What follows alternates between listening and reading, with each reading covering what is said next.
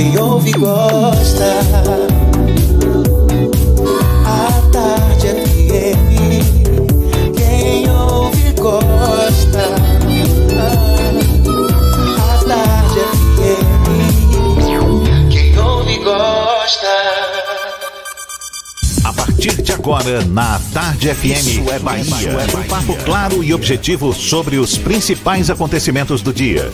Um programa com a marca do Grupo A Tarde de Comunicação e do Bahia Notícias. Para botar tempero no começo da sua manhã. Isso é Bahia. Isso é Bahia. Apresentação: Jefferson Beltrão e Fernando Duarte.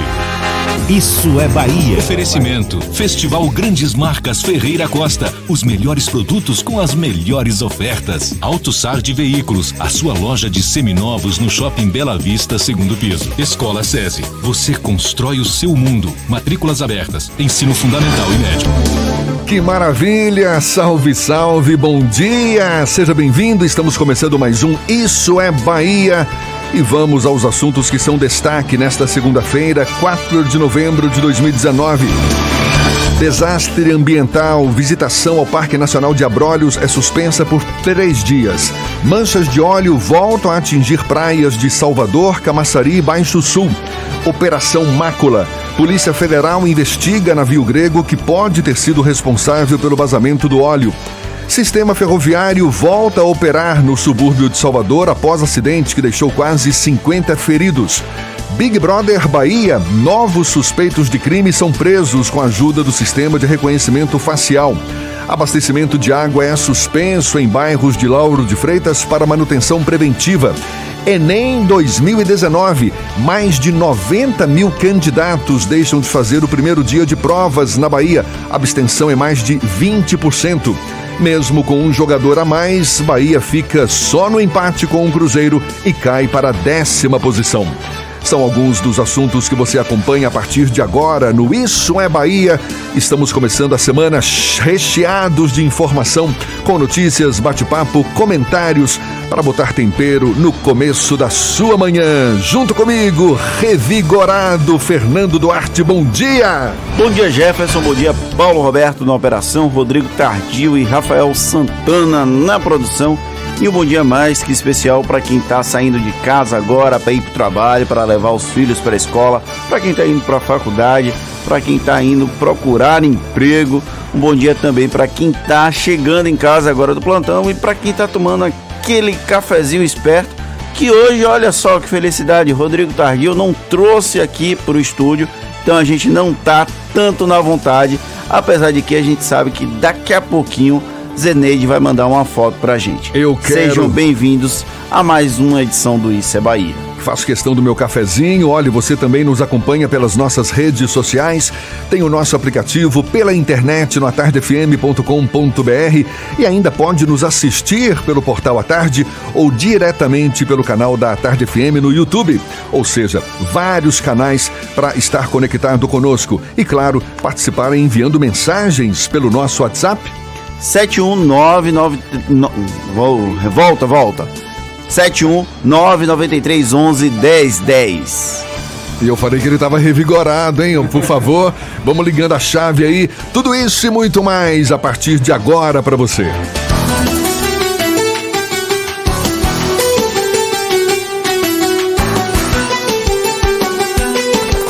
Isso é Bahia. Previsão do tempo. Previsão Segunda-feira, começando com o céu parcialmente encoberto, mas fez um solaço neste fim de semana. Será que vai repetir na segunda? Walter Lima, todo corado desse fim de semana, tomou muito sol na testa. Seja bem-vindo, bom dia, amigo. Muito bom dia, Jefferson. Bom dia a todos que estão na nossa companhia, o pessoal que está aí no estúdio. Pois é, final de semana com muito sol? Em Salvador com sol é muito bacana, é muito legal. Agora, nessa segunda-feira, a gente tem previsão de chuva rápida, viu? Agora pela manhã em pontos isolados da capital. Mas depois o tempo fica firme à tarde, com sol entre nuvens e muito calor, tá? Os termômetros, inclusive, vão marcar até 31 graus. Portanto, se você vai ficar na rua aí trabalhando, é bom usar roupas leves para não sofrer com tanto calor. Em Camaçari, na região metropolitana, nossa cidade industrial, o pessoal acompanha desde cedo à tarde FM, temos 24 graus nesse momento e chuva nessa manhã até o meio da tarde. Portanto, o pessoal que está em Camaçari deve sair de casa preparado com um bom guarda-chuva. A máxima chega aos 30 graus. O mesmo está valendo para algumas regiões do Recôncavo, onde temos 22 graus em Cruz das Almas nesse momento e também previsão de chuva. Só que ela para ali no meio da tarde, o tempo fica nublado e a máxima chega a 31 graus. Procurando um ar-condicionado econômico, conheça o split inverter da Midea que você encontra na Frigelar. Quem entende de ar-condicionado, escolhe Midea e Frigelar. frigelar.com.br Jefferson, só não brinque com o Rodrigo, o Rodrigo hoje está se, tá se, não se cabe por causa do 4x1 ontem em cima do Corinthians. Pois é, tá todo chamuscado aqui no cantinho do estúdio. Valeu, Walter. Agora são 7 e 6 na tarde FM. Isso é Bahia. Uma pesquisa realizada pelo Instituto IPESP revela que 23% dos brasileiros apontam a Venezuela como principal responsável pelas manchas de óleo que atingem o litoral do Nordeste. O assunto é tema do comentário político de Fernando Duarte. Isso é Bahia. Política. A Tarde FM. Ao que parece, o brasileiro passou a ser cada vez mais crente em teorias de conspiração. Isso é bem comum no Brasil pós-eleição de 2018, que popularizou mentiras dantescas como se verdades fossem. O difícil é acreditar que uma parcela expressiva dessas teorias ilógicas segue sendo alimentada por figurões da República, como é o caso da Associação do Derramamento de Óleo nas praias do Nordeste a Venezuela. O país vizinho foi acusado de participação no desastre ambiental antes de qualquer investigação, e o resultado disso é 23% da população crendo que os venezuelanos são os responsáveis pelo derramamento de óleo bruto no Oceano Atlântico, conforme a pesquisa IPESP divulgada no último sábado. Claro que a partir do momento que o DNA do óleo aponta a Venezuela como origem, é natural que os olhos fiquem voltados para o país comandado pela ditadura chavista. Porém, a simples declaração do presidente da República, Jair Bolsonaro, depois endossada pelo ministro do Meio Ambiente, Ricardo Salles, transformou os companheiros sul-americanos em alvos preferenciais da campanha de desinformação em torno dos culpados pelo caso. Ricardo Salles, inclusive, não satisfeito por conspirar contra a Venezuela, ainda propôs o absurdo de que o navio do Greenpeace teria derramado óleo propositalmente para prejudicar o governo e o Brasil. É muita autoestima, pois às vésperas da divulgação desse índice trágico de pessoas que acreditam em teorias de conspiração sem qualquer prova, a Polícia Federal deu indícios de que pode ter encontrado a origem do problema. Um navio grego que abasteceu na Venezuela e desligou os radares ao cruzar a costa brasileira em direção ao leste, possivelmente tendo a África como destino. A hipótese de um navio pirata contrabandeando petróleo venezuelano não era nova e os caminhos da PF sugerem que é algo bem plausível, bem palpável. No entanto, enquanto você ouve o que eu estou falando, algumas milhares de pessoas ainda seguem acreditando que foi Nicolás Maduro que resolveu desperdiçar petróleo de uma plataforma quase abandonada no Lago Maracaibo ou de uma orquestrada ação para prejudicar o Brasil. Longe de mim defender Maduro ou quem quer que seja responsável pela tragédia humanitária que se tornou nosso país aqui, o vizinho Venezuela. A crítica vai para quem acredita piamente que grupos como o Foro de São Paulo poderiam ter construído o maior desastre ambiental do litoral brasileiro apenas para atacar o governo federal, adversário ferrinho da esquerda bolivariana na América do Sul. Pasmem, não são os poucos a acreditarem, a crerem que até mesmo incidentes trágicos como óleo nas praias do Nordeste fazem parte de uma conspiração internacional, uma grande conspiração internacional, com objetivos explícitos de evitarem a permanência da direita conservadora no comando do Brasil. Essa esquerda que aplaude Maduro e companhia até pode querer demover a extrema-direita do Palácio Planalto, mas daí a sujar de óleo todo o litoral no Nordeste e ainda ameaçar o Parque Nacional de Abrolhos apenas para atingir essa meta é sandice demais até para o brasileiro. A maturidade exigida não chega a ser grande, é apenas a expectativa de, aguardam, de aguardarmos que instituições como a Polícia Federal e a Marinha consigam concluir a tarefa que lhe foi demandada. Isso é acreditar que o governo federal está fazendo a sua parte, mesmo que seja a passos mais lentos do que gostaríamos. O que não vale é ficar acreditando em qualquer asneira que uma autoridade pública fala, sendo você adepto da seita que ela pertence ou não. E a cada nova mancha de óleo aparecer numa praia, mais e mais famílias que dependem do mar para o seu sustento ficarão fragilizadas por essa letargia com que agem os mesmos que pregam que a Venezuela e o Greenpeace são os grandes vilões desse problema. Parabéns aos envolvidos. São teorias conspiratórias, senhor Fernando. Enquanto não se chegar a esse responsável, ao responsável por esse derramamento de óleo, teorias vão continuar surgindo. E tem uma investigação em curso.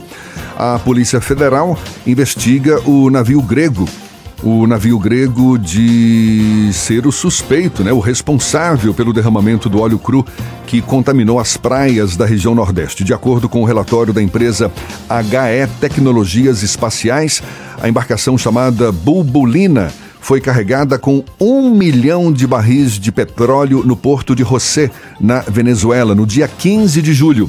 Zarpou no dia 18 com destino à Malásia, depois passou a oeste da Paraíba em 28 de julho. As investigações do governo brasileiro apontam que a primeira mancha do oceano foi registrada no dia seguinte, 29 de julho, a 730 quilômetros da costa. De acordo com os investigadores, 2.500 toneladas de óleo cru foram derramadas no oceano. A proprietária do navio é a Delta Tankers, fundada em 2006, mesmo ano de fabricação da embarcação. É um desastre ambiental que parece não ter fim. A visitação ao Parque Nacional de Abrolhos, no extremo sul da Bahia, agora está suspensa por três dias. O motivo aparecimento no fim da semana de fragmentos de óleo cru no arquipélago. Arquipélago que a gente sabe abriga a maior diversidade marinha do Brasil e do Atlântico Sul. A decisão foi tomada pelo chefe do parque, Fernando Filho, que considerou as atividades em andamento de preservação, controle e remoção do óleo, bem como a necessidade de minimizar riscos à saúde pública. A suspensão de visitas ainda pode ser prorrogada. O Parque Nacional de Abrolhos, criado em 1983, é administrado pelo ICMBio, Instituto Chico Mendes de Conservação da Biodiversidade, e é um berçário natural de espécies como baleia jubarte e corais raríssimos, considerados os mais saudáveis do Brasil. O oceanógrafo Rogério Lapa, que integra o grupo de pesquisa em recifes e corais da Universidade Federal da Bahia, disse que o impacto em abrolhos vai depender da quantidade de óleo que chegar ao local. Já o presidente do Instituto Baleia Jubarte, Eduardo Camargo, disse que os fragmentos de óleo não representam uma grande concentração, mas o que parece é uma grande mancha espalhada. É, e a gente imagina que ainda haja de fato mais óleo no mar, porque você vê, chegou já de novo a, ao, Salvador. A, a Salvador, ao Baixo Sul, agora em Abrolhos, Minhas... extremo sul da Bahia, aparentemente descendo cada vez mais. Meu paraíso perdido lá, o Guaibim, foi atingido esse final de semana. Segundo a prefeitura, foram retirados 4 toneladas de óleo. Pois é, voltaram a aparecer nas praias de Salvador, Camaçari e em Cairu, no Baixo Sul do estado, exatamente ali, região é, da sua querida terra natal. Na capital baiana, as pelotas apareceram nas praias da Paciência, Buracão, Estela Mares, também na Praia do Corsário. Do primeiro dia em que o óleo chegou ao litoral de Salvador até agora, já foram retiradas mais de 110 toneladas desse material poluente. Neste fim de semana, as áreas mais afetadas foram Ondina, Amaralina, Corsário, Pituba, Praia do Flamengo, Estela Mares, Paciência e Ipitanga. As manchas de óleo também chegaram neste final de semana à praia de Busca Vida em Jauá, em Camaçari. Ontem os banhistas se depararam com as pelotas ao longo de toda a faixa de areia. Moradores da região, pescadores, donos de barracas, voluntários se mobilizaram para retirar o material. Agentes da Prefeitura Municipal de Camaçari devem iniciar o serviço de remoção do óleo nesta segunda-feira. Em Valença, no Baixo Sul Baiano, o óleo chegou com maior intensidade à praia de Guaibim, na localidade de Taquari. É, na verdade, é quase a mesma faixa de praia. Em nota, a prefeitura local informou que tem feito monitoramento da chegada das manchas e faz limpeza da área onde a presença do material é detectada. Agora são 7h14 e o sistema ferroviário volta a operar no subúrbio de Salvador após o acidente que deixou quase 50 feridos. Os detalhes você acompanha já já. E tem também notícia do Big Brother Bahia. Novos suspeitos de crime foram presos com a ajuda do sistema de reconhecimento facial. Agora, 7h15 na Tarde FM. Você está ouvindo Isso é Bahia. Chance única Bahia VIP. Não deixe passar. Corra para aproveitar. Super lotes de seminovos com parcelas ideais para você. Lote 1, Sandero Agile ou Siena Fire com parcelas de 399. Lote 2, Etios HB20 ou Lifan X60, parcelas de 799. Lote 3, Renegade e X35 ou Corolla, parcelas de 999. Bahia VIP Veículos, Avenida Barros Reis Retiro. Fone 3045 5999. Consulte condições na concessionária. No trânsito, a vida vem primeiro. O Instituto CCR transforma vidas por meio de projetos sociais em mais de 150 cidades do Brasil e do exterior. São iniciativas em áreas como cultura, educação e saúde, levando desenvolvimento às comunidades de regiões em que o grupo CCR atua. Em 2019, completamos cinco anos que mudaram a nossa história e a de milhares de pessoas. Instituto CCR, há cinco anos transformando vidas. Acesse institutoccr.com.br. A energia que ajuda o restaurante da Marta a ter a comida mais gostosa é a mesma que dá toda a força do mundo para as vitórias do Alan do Carmo. A energia que ajuda o almoço do Carlos a ser inesquecível é a mesma que não deixa a doutora Laura se atrasar para ele. A energia que faz a indústria do seu Souza produzir cada vez mais é a mesma que ajudou o André a conseguir seu novo emprego. Bahia Gás, 25 anos levando a energia do gás natural para as indústrias, comércios, casas e automóveis dos baianos. Governo do Estado. Bahia, aqui é trabalho. Ministério da Cidadania apresenta Tempero no Forte, Festival de Cultura e Gastronomia de Praia do Forte, de 28 de novembro a 8 de dezembro. Pratos criados por chefes locais e convidados em mais de 25 restaurantes e pousadas do Litoral Norte. Cozinha show, feira de artesanato, moda e design, shows instrumentais, atrações infantis e muito mais. Acesso gratuito. Confira a programação em temperonoforte.com.br. Patrocínio Cielo e Governo do Estado. Bahia, aqui é trabalho. Realização Governo Federal. Monobloco, o pneu mais barato da Bahia. 0800 111 70 80 e a hora certa. Agora, 7h16 na Tarde FM. Um bom dia para você. Você sabia que na Monobloco os pneus velhos deixados pelos clientes podem virar chachim, cadeira e até asfalto? E que a Monobloco apoia o esporte amador e a cultura? E que também na Monobloco uma parte do lucro do serviço do seu carro você pode direcionar para algumas instituições beneficentes? Não sabia? Então se ligue. Monobloco faz tudo de mecânica e tem o pneu mais barato da Bahia. Água de Meninos, Lauro de Freitas e Abrantes. 0800 111 7080. A tarde FM.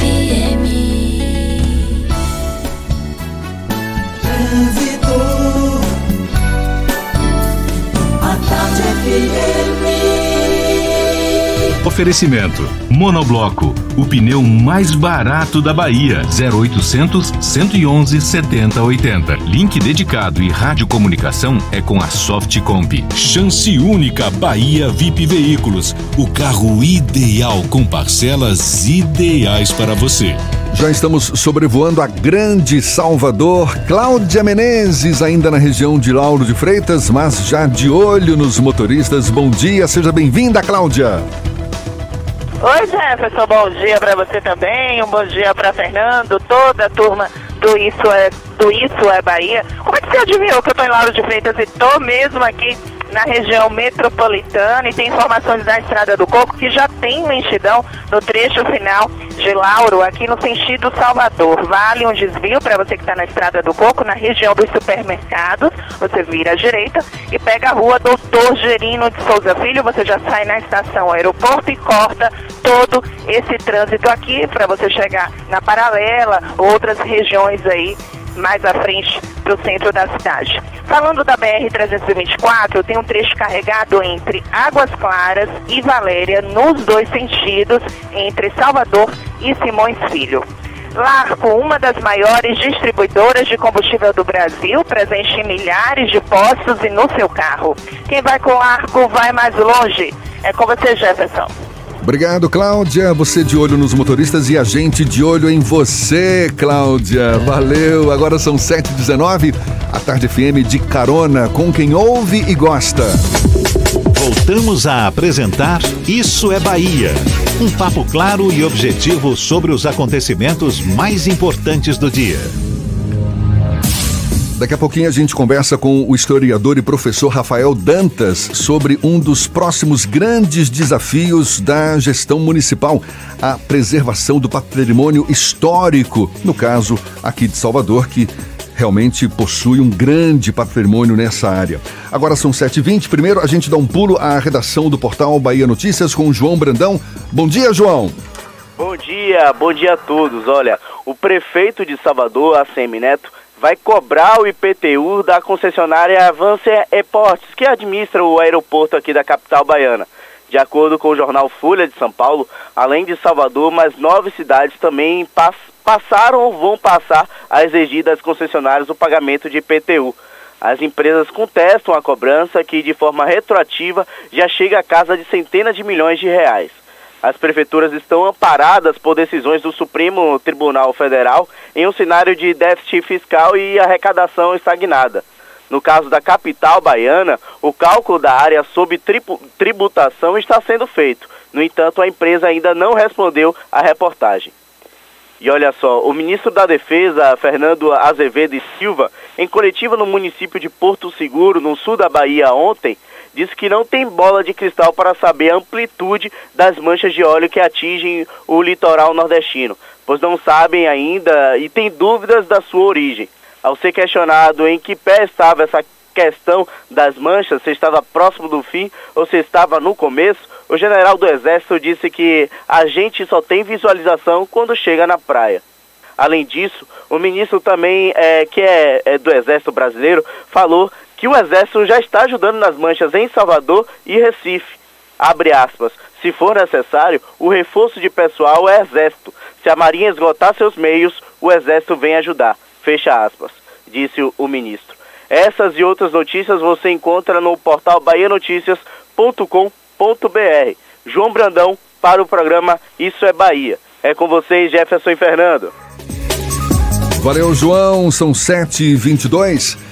A preservação e revitalização do patrimônio histórico, incluindo o casario antigo, é um dos grandes desafios que se apresentam ao próximo prefeito de Salvador, ao lado da gestão de museus, bibliotecas, arquivos que guardem a história da primeira capital do país. O assunto é tema da nova reportagem da série Olhar Futuro, na edição de hoje do Jornal à Tarde, e a gente mergulha um pouco mais no assunto, conversando agora com o professor e historiador Rafael Dantas. Seja bem-vindo. Bom dia, Rafael.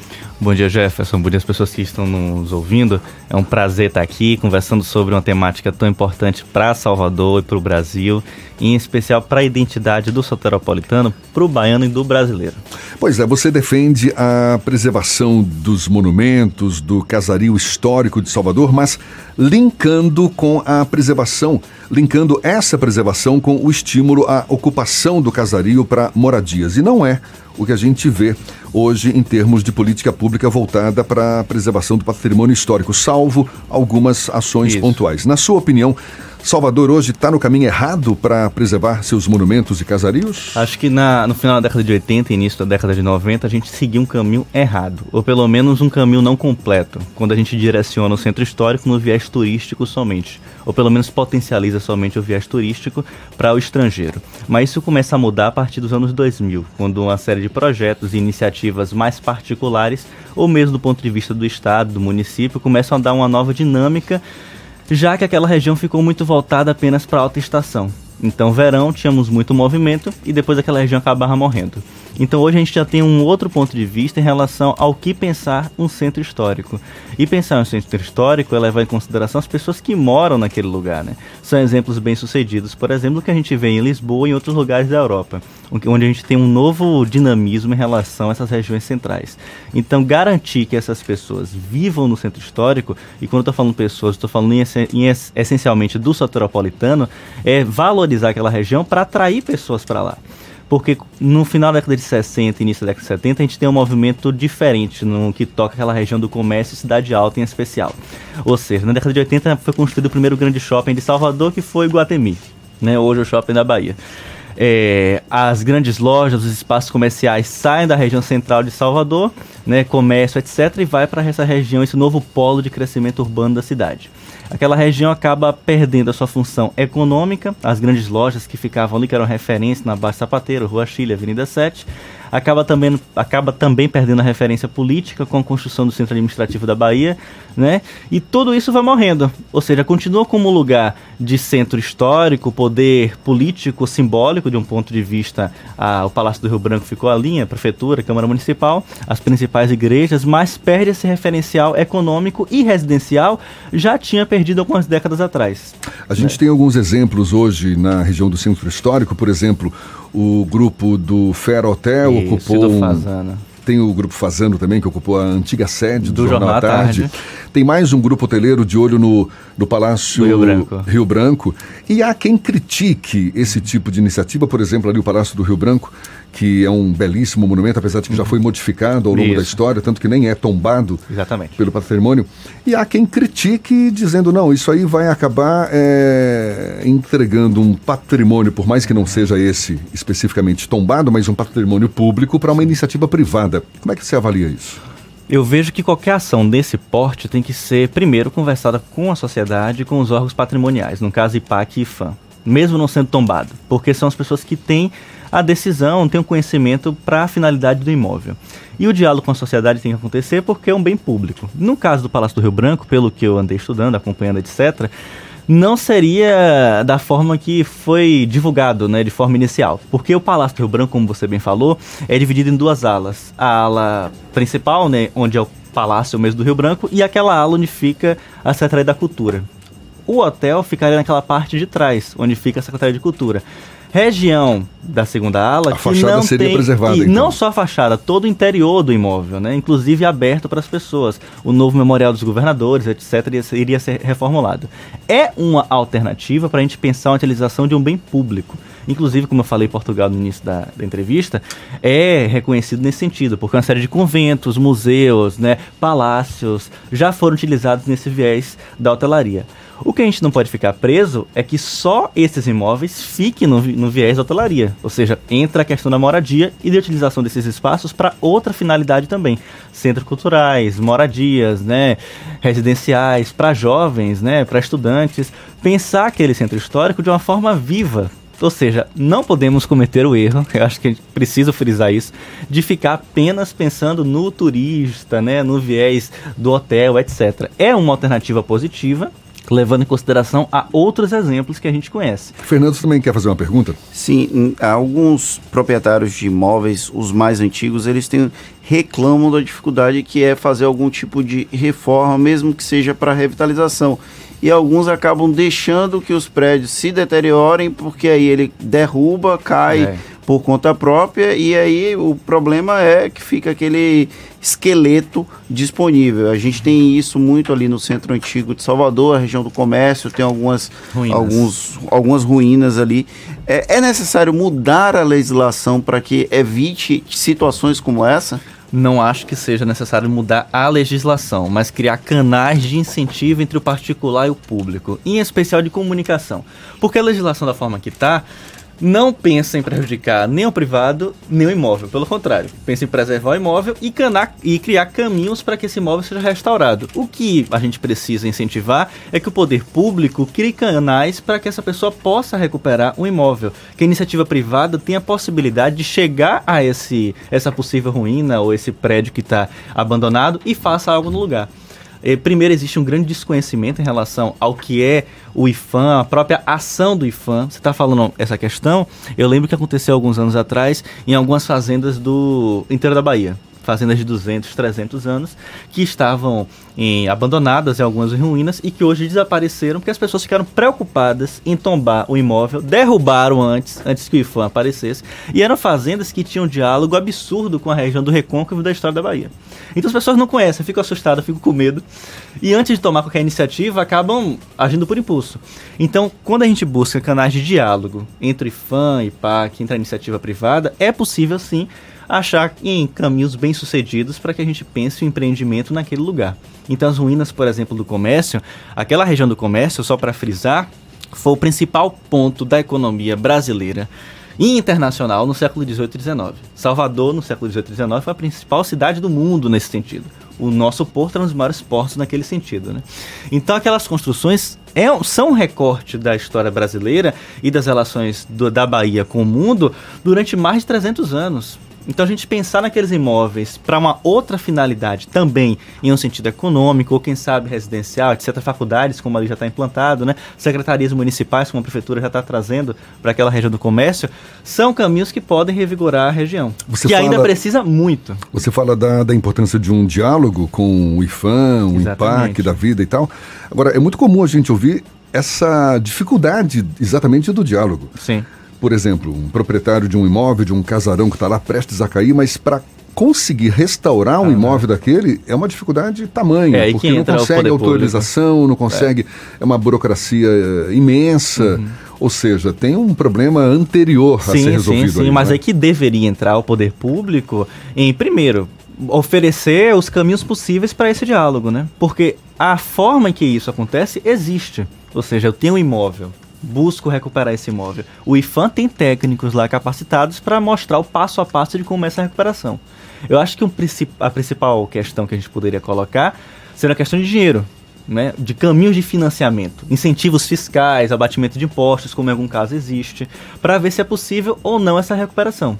Porque é um processo muito caro. A depender do imóvel, temos um, tombamento completo, ou seja, tanto da parte externa como da parte interna, ou não, temos só um tombamento da parte externa e internamente alguns detalhes.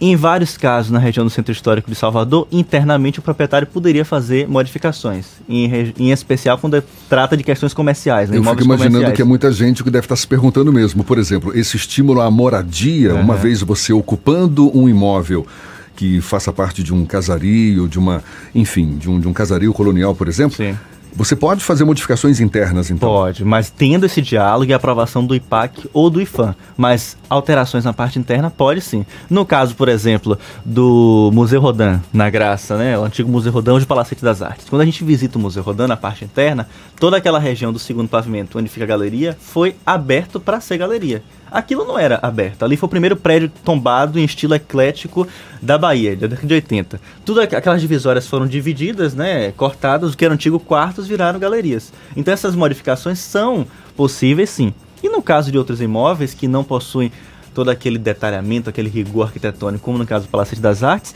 essa flexibilização pode ser ainda maior. Temos vários casos na região do Além por exemplo, onde foi autorizada essas alterações. Então, quando tem um diálogo, né, mesmo com toda essa dificuldade de diálogo, as coisas podem caminhar bem. O que a gente tem que procurar são soluções modernas, né, é, acessíveis a essa realidade nossa do dia a dia, mas em contato e com a preservação da nossa história. Porque se a gente flexibilizar demais também, vamos só lembrar o que aconteceu alguns anos atrás. Queriam construir uma torre no comércio competindo com a Leva do Lacerda. Então, são absurdos como esse que a gente tem que ficar muito cuidadoso, né? Mas sim, com diálogo a gente chega a um caminho bom. Eu quero passar a palavra para Fernando, mas você me fez lembrar o Palácio Tomé de Souza. Sim. Que destoa totalmente ah, não, é um ali da, da, Espero da, que do, aquilo saia da... imediatamente. Pois é. E, e, você lembrou de fazer um, um, uma, uma, uma, aspa, né? Quando a gente olha a Câmara Municipal de Salvador, do lado a gente tem o Palácio Tira Chapéu, que é aquele prédio amarelinho de esquina, e do outro lado o Rio Branco. Em um passado, tínhamos ali no canto, onde temos o Bradesco, o, um outro palácio, que, é, que era a Pastelaria Triunfo, também no estilo eclético, o prédio da Biblioteca Pública e da imprensa do, do Oficial do Estado. Aqueles prédios faziam uma composição arquitetônica belíssima tudo isso foi sendo alterado, destruído com o passar do tempo, até aquela prefeitura que parece uma cumbuca de vidro. Que e, ali e a ideia era de que fosse provisório mesmo, né? O edifício acabou ficando até hoje. Mas Tá Mangabeira explica que as coisas aqui, né? Fernando. É, o senhor falou muito sobre a questão da ocupação, Sim. que é necessária a ocupação para que haja um diálogo do patrimônio público com a cidade. Tem algum exemplo daqui do Brasil que é um bom uso desse centro histórico, do centro antigo, e pode servir de inspiração não só para Salvador, mas também para outras cidades do interior do estado.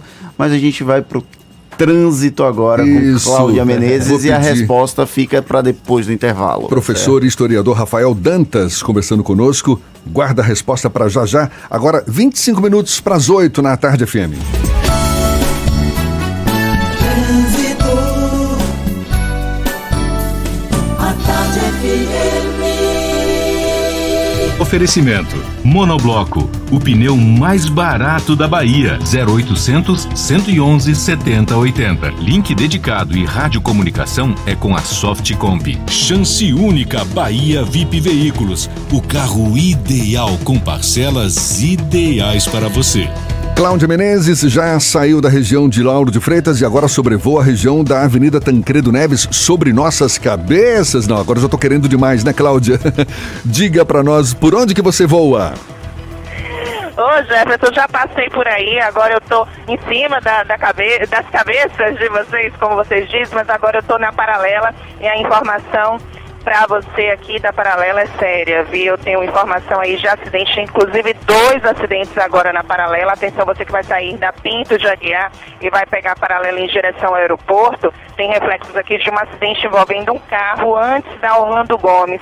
O veículo, o veículo está na faixa central da pista, isso no sentido aeroporto, tá? Parece que o veículo rodou na pista, então ele está na faixa central da pista. E o outro acidente foi na paralela também, sentido rodoviário, já no sentido oposto, no trecho da estação Flamboyant. Tem lentidão, se você vai sair de Itapuã, já pega a orla da cidade para chegar no centro. E tem informação também de um acidente na Avenida Gal Costa, a gente está indo lá para ver essa, essa situação, parece que o carro caiu numa vala, daqui a pouquinho eu trago essas informações também. Novos caminhões Sector 9 e 11 toneladas. Iveco na Bahia, Galote, ligue 71 34 44 9300. É com você, Jefferson. Obrigado, Cláudia. Tarde FM de carona com quem ouve e gosta. O abastecimento de água foi suspenso, aliás, vai ser suspenso daqui a pouquinho em bairros de Lauro de Freitas para manutenção preventiva. E para quem fez a prova do Enem neste domingo, mais de 90 mil candidatos deixaram de fazer, deixaram de participar desse primeiro dia de provas na Bahia, abstenção de mais de 20%. Ou seja, será que as chances aumentaram? Os detalhes você acompanha já já e também a gente retoma o papo com o historiador e professor Rafael Dantas. Agora, 22 para as 8 na Tarde FM. Você está ouvindo Isso é Bahia. Chegou a hora de garantir seu seminovo. Facilita Baviera, a maior e melhor oportunidade de seminovos para você. Só aqui tem mais de 400 seminovos revisados e garantidos, com o valor da primeira parcela do financiamento por nossa conta. E ainda tem muito mais. Taxas a partir de 0,89, transferência grátis, IPVA 2019 pago. E lembre-se, o valor da primeira parcela do financiamento é por nossa conta. Vem pra Baviera, Avenida ACM, em frente ao Shopping da Bahia. Consulte condições. Você sabia que na Monobloco os pneus velhos deixados pelos clientes podem virar chachim, cadeira e até asfalto? E que a Monobloco apoia o esporte amador e a cultura? E que também na Monobloco uma parte do lucro do serviço do seu carro você pode direcionar para algumas instituições beneficentes? Não sabia? Então se ligue. Monobloco faz tudo de mecânica e tem o pneu mais barato da Bahia. Água de Meninos, Lauro de Freitas e Abrantes. 0800 111 7080. Rice Restaurante. Qualidade e tradição no coração da Pituba. Atenção, estudante! Vem aí o vestibular UNEB 2020. São mais de 6 mil vagas presenciais e à distância em todas as áreas do conhecimento, espalhadas por diversas cidades da Bahia. Inscrições até 6 de novembro no site vestibular.uneb.br. UNEB, a universidade que transforma vidas por toda a Bahia. Governo do Estado. Bahia, aqui é trabalho. Central Papelaria, os melhores preços e a maior variedade em material escolar e escritório da Bahia e a hora certa. A tarde FM 22 para as 8.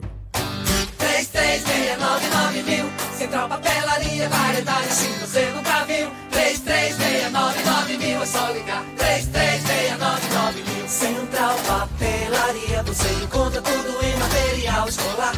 Tudo pro seu escritório, variedade fácil de estacionar. 3369 Ligue 3369 mil, a maior variedade em material escolar e de escritório. Central Papelaria Lauro de Freitas. 3369 mil. Voltamos a apresentar Isso é Bahia. Um papo claro e objetivo sobre os acontecimentos mais importantes do dia. Segunda-feira, início de semana e nem por isso muita gente pensando em se divertir. Aqui na Tarde FM você ouve, gosta e se diverte. Shows, dança, teatro, música, diversão. Ouça agora as dicas da Marcita com Márcia Moreira. Olá, vamos às dicas para esta segunda-feira. O projeto Segundas do Chorinho abre o mês de novembro com uma homenagem ao bandolinista Fernando Menezes, mais conhecido como Fernando do Bandolim. Nesta noite, a abertura será por conta do radialista e escritor Perfilino Neto, tendo como participação especial o mestre Cacau do Pandeiro. Diversos amigos chorões também participam da homenagem, entre eles Jana Vasconcelos e Mário Ulloa. Hoje, às 8 da noite, na varanda do SESI Rio Vermelho, cover de 20 reais. O Teatro Castro Alves e o Festival Radioca promovem nesta quarta-feira, 6 de novembro, uma edição especial do Conversas Plugadas.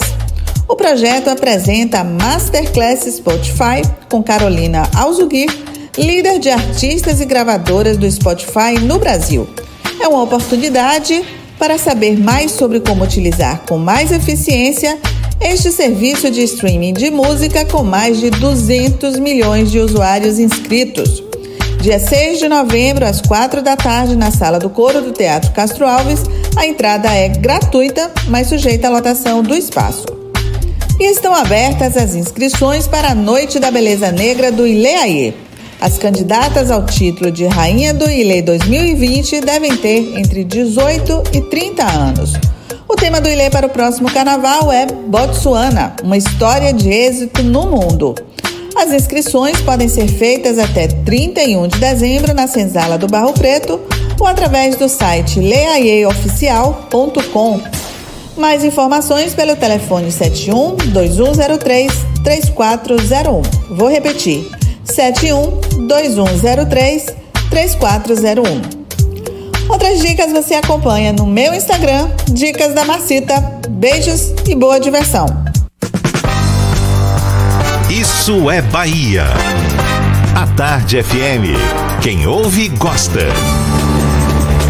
Agora são 7h42 e a gente retoma o papo com o professor e historiador Rafael Dantas. Estamos conversando aqui sobre esse desafio que a próxima gestão municipal vai ter, que é a preservação do patrimônio histórico em Salvador. E ficou uma pergunta no ar, não é, Fernando? Eu perguntei ao professor se tem algum exemplo bacana de bom uso do centro antigo, do centro histórico de uma cidade aqui no Brasil, que pode servir de inspiração não só para Salvador, mas também para outras regiões aqui do estado, já que a gente tem uma história muito vasta pela Bahia. Quando a gente fala de patrimônio dessas, dessas regiões de centro histórico, Infelizmente, essas cidades estão no mesmo barco, ou seja, os problemas são muito parecidos. Mas algumas, a exemplo de Curitiba, se destaca no sentido positivo, de ações que já foram desenvolvidas nesse sentido de pensar em um patrimônio, de pensar em uma costura urbana, né, entre outros pontos, levando em consideração a moradia e esses novos interesses nessas regiões históricas. Mas em um panorama geral, as cidades passam por essa mesma problemática por exemplo, o Rio de Janeiro, que teve uma transformação muito parecida com a cidade do Salvador no início do século XX, né, no que toca às reformas urbanas, etc., também passa por esse mesmo problema. Inclusive nesse sentido de destruição.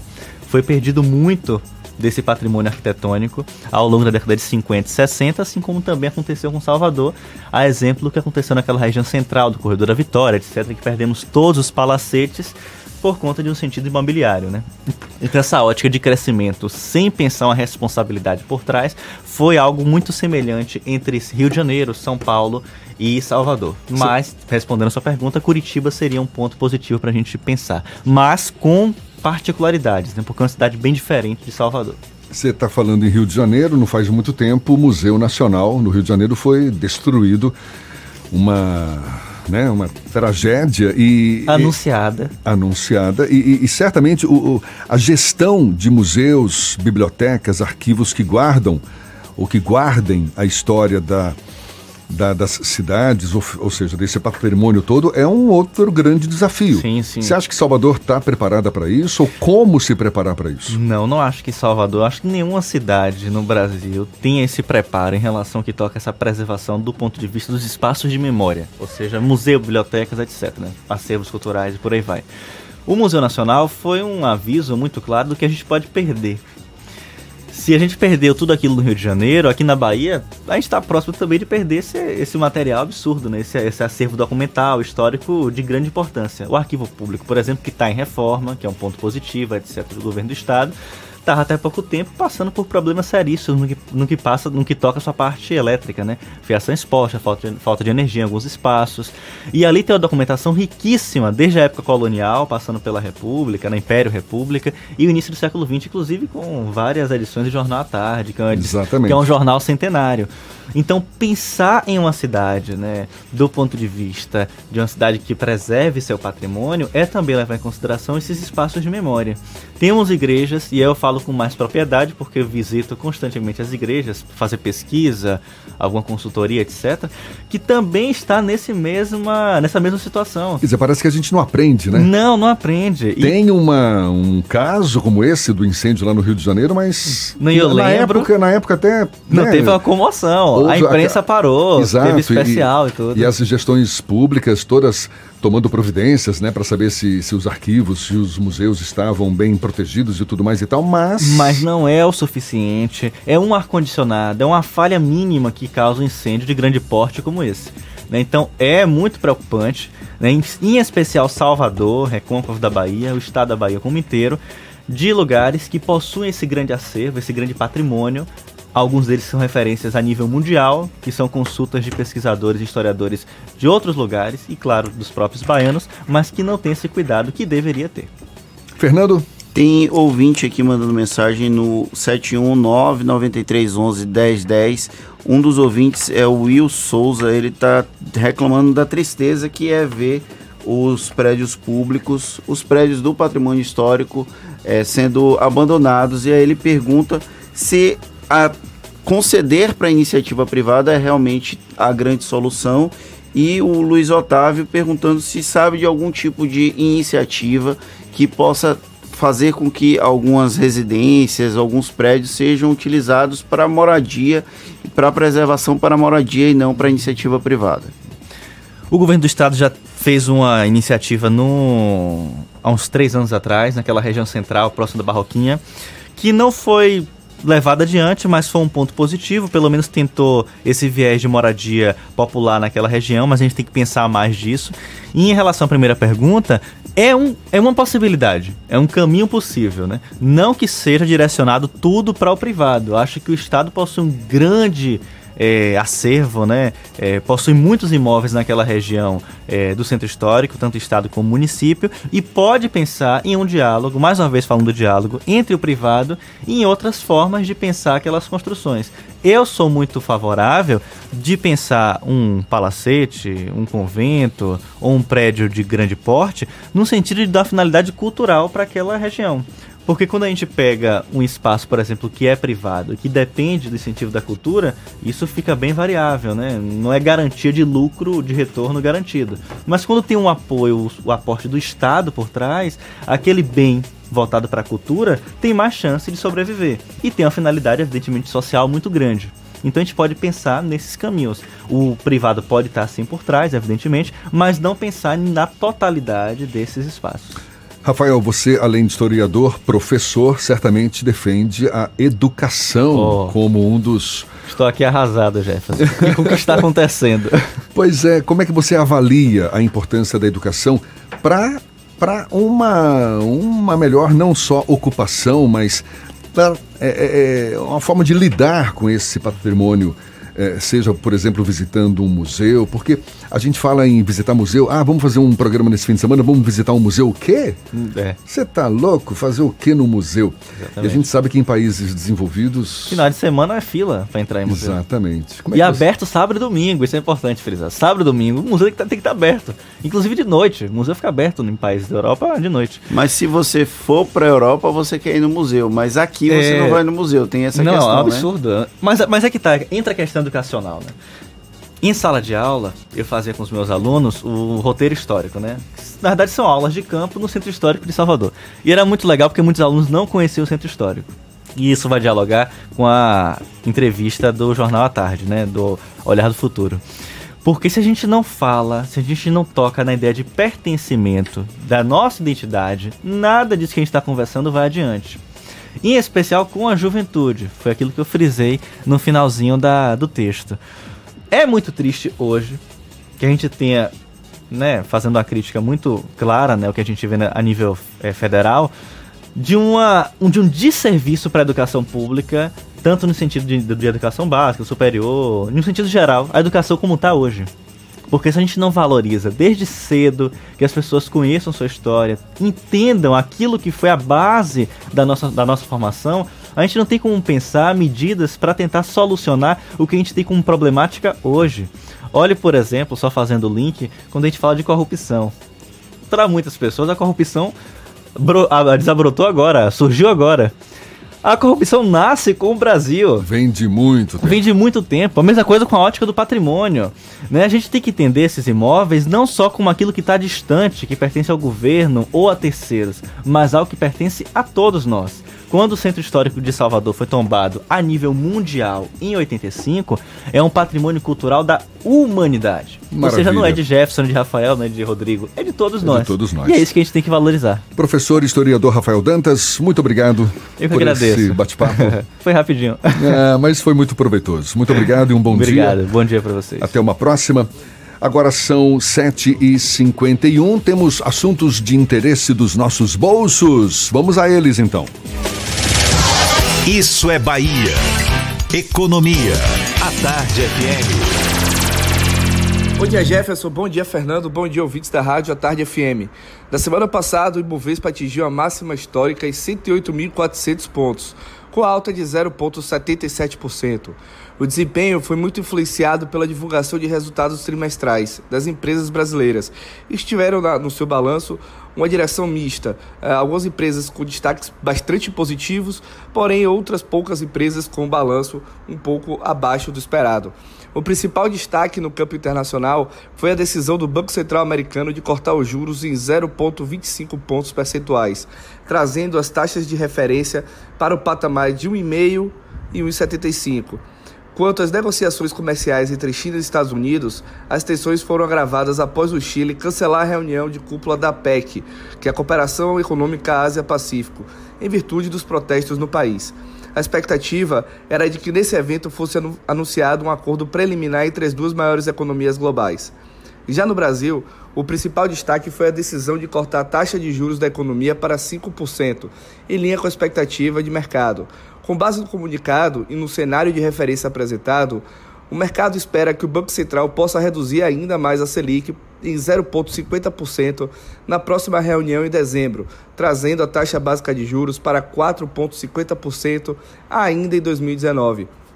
O destaque de alta da semana passada ficou com as ações da Magazine Luiza, que subiram 12,40%, seguido das ações da Cirela, que subiram 8,62%. Destaque de queda ficou com as ações da Cielo, que caíram 6,20%, e da B2W, que caíram 5,26%. Para essa semana, aqui no Brasil, nós deveremos ter o resultado do IPCA de outubro.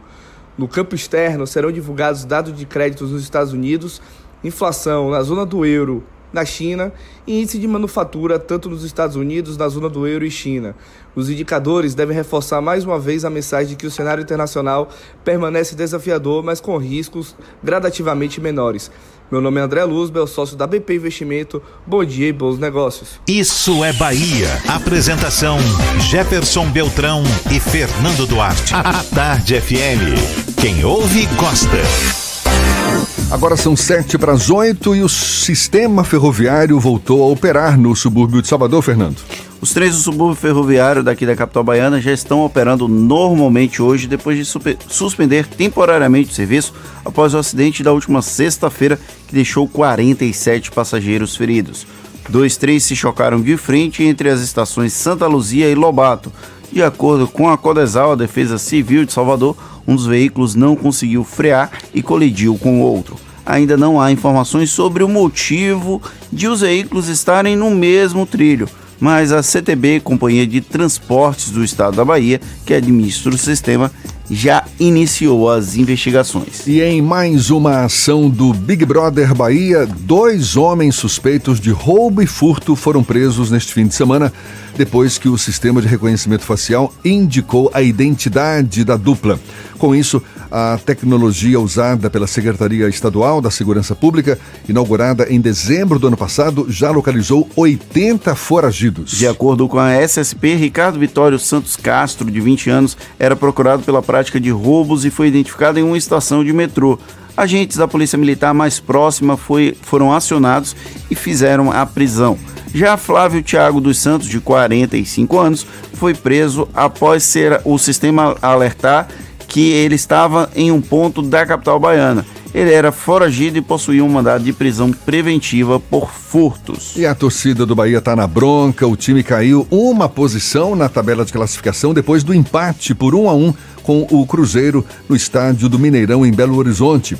Agora o Bahia ocupa a décima posição, tem 42 pontos e fica quatro pontos distante do G6, grupo que classifica para a Libertadores. O gol do time baiano saiu de pênalti com Fernandão.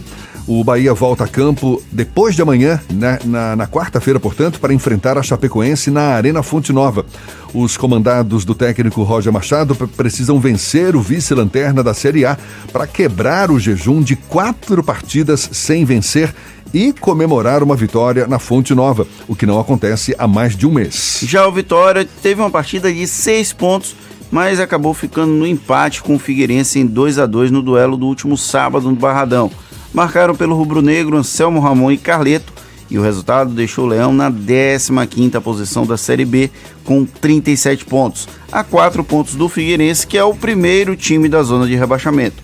O Vitória já volta a campo amanhã às 8h30 da noite para encarar o Brasil de Pelotas novamente no Barradão. Se vencer, o Leão pode ganhar duas posições na tabela. Agora são 7h56 e vamos à redação do Portal à Tarde. Jaqueline Suzarte fala conosco. Bom dia, Jaque. Bom dia, Jefferson Fernando e todos os ouvintes do programa Isso é Bahia.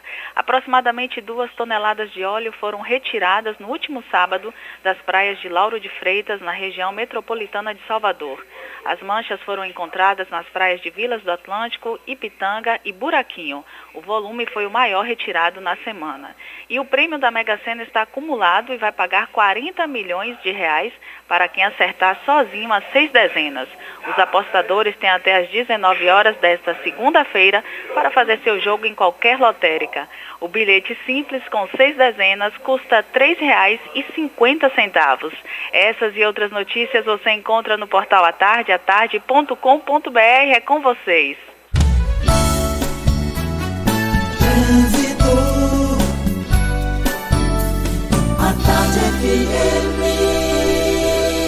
Oferecimento: Monobloco, o pneu mais barato da Bahia. 0800 111 7080. Link dedicado e radiocomunicação é com a Softcomp. Chance única Bahia VIP Veículos. O carro ideal com parcelas ideais para você. A gente volta a falar com Cláudia Menezes lá de cima. Tem novidades pra gente. Cláudia.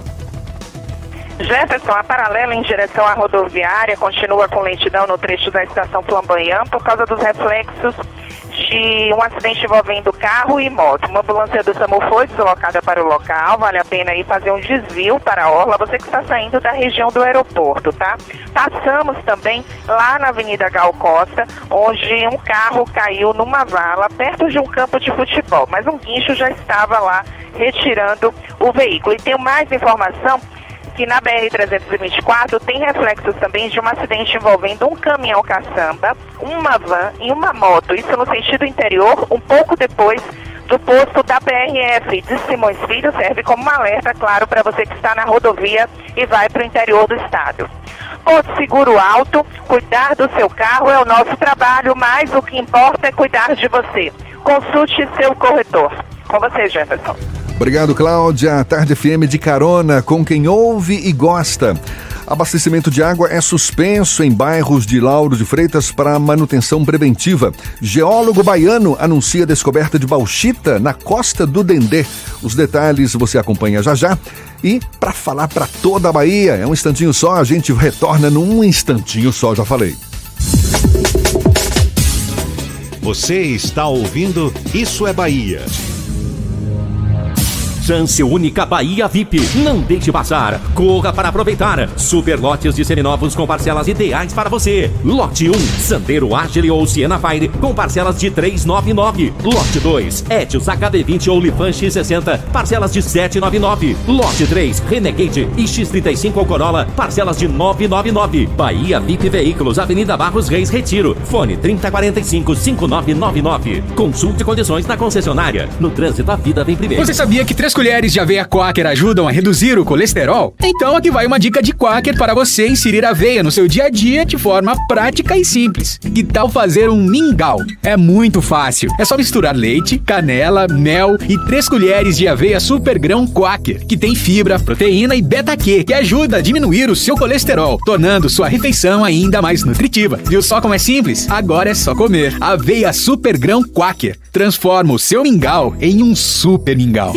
Encantar com a chegada do Papai Noel no Salvador Shopping. Um lindo espetáculo com música, dança, performances artísticas e toda a magia do Natal. Dia 6 de novembro, às 18 horas, na Praça Central. Natal Salvador Shopping. A felicidade acontece aqui. Bela Bowling, o boliche do Shopping Bela Vista. Venha se divertir. Aberto de domingo a domingo e a hora certa. 8 horas em ponto, aqui na Tarde FM. Está pensando em um dia de diversão incrível? Então venha para o Bela Bowling, o boliche do Shopping Bela Vista. É o maior espaço de diversão com boliche de Salvador. Temos pacotes para você fazer a sua festa de aniversário ou confraternização. E de segunda a sexta, a hora de pista para seis pessoas com uma porção de batata frita sai por apenas R$ 49,90. Os sapatos são à parte. Consulte condições, traga a sua turma e aproveite. Bela Bowling, o boliche do Shopping Bela Vista, o maior espaço de diversão com boliche de Salvador.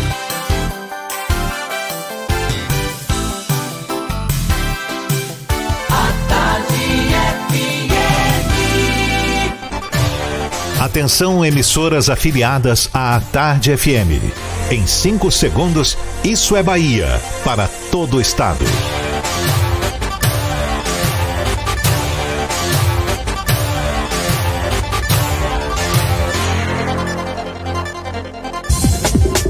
Ar, Isso é Bahia.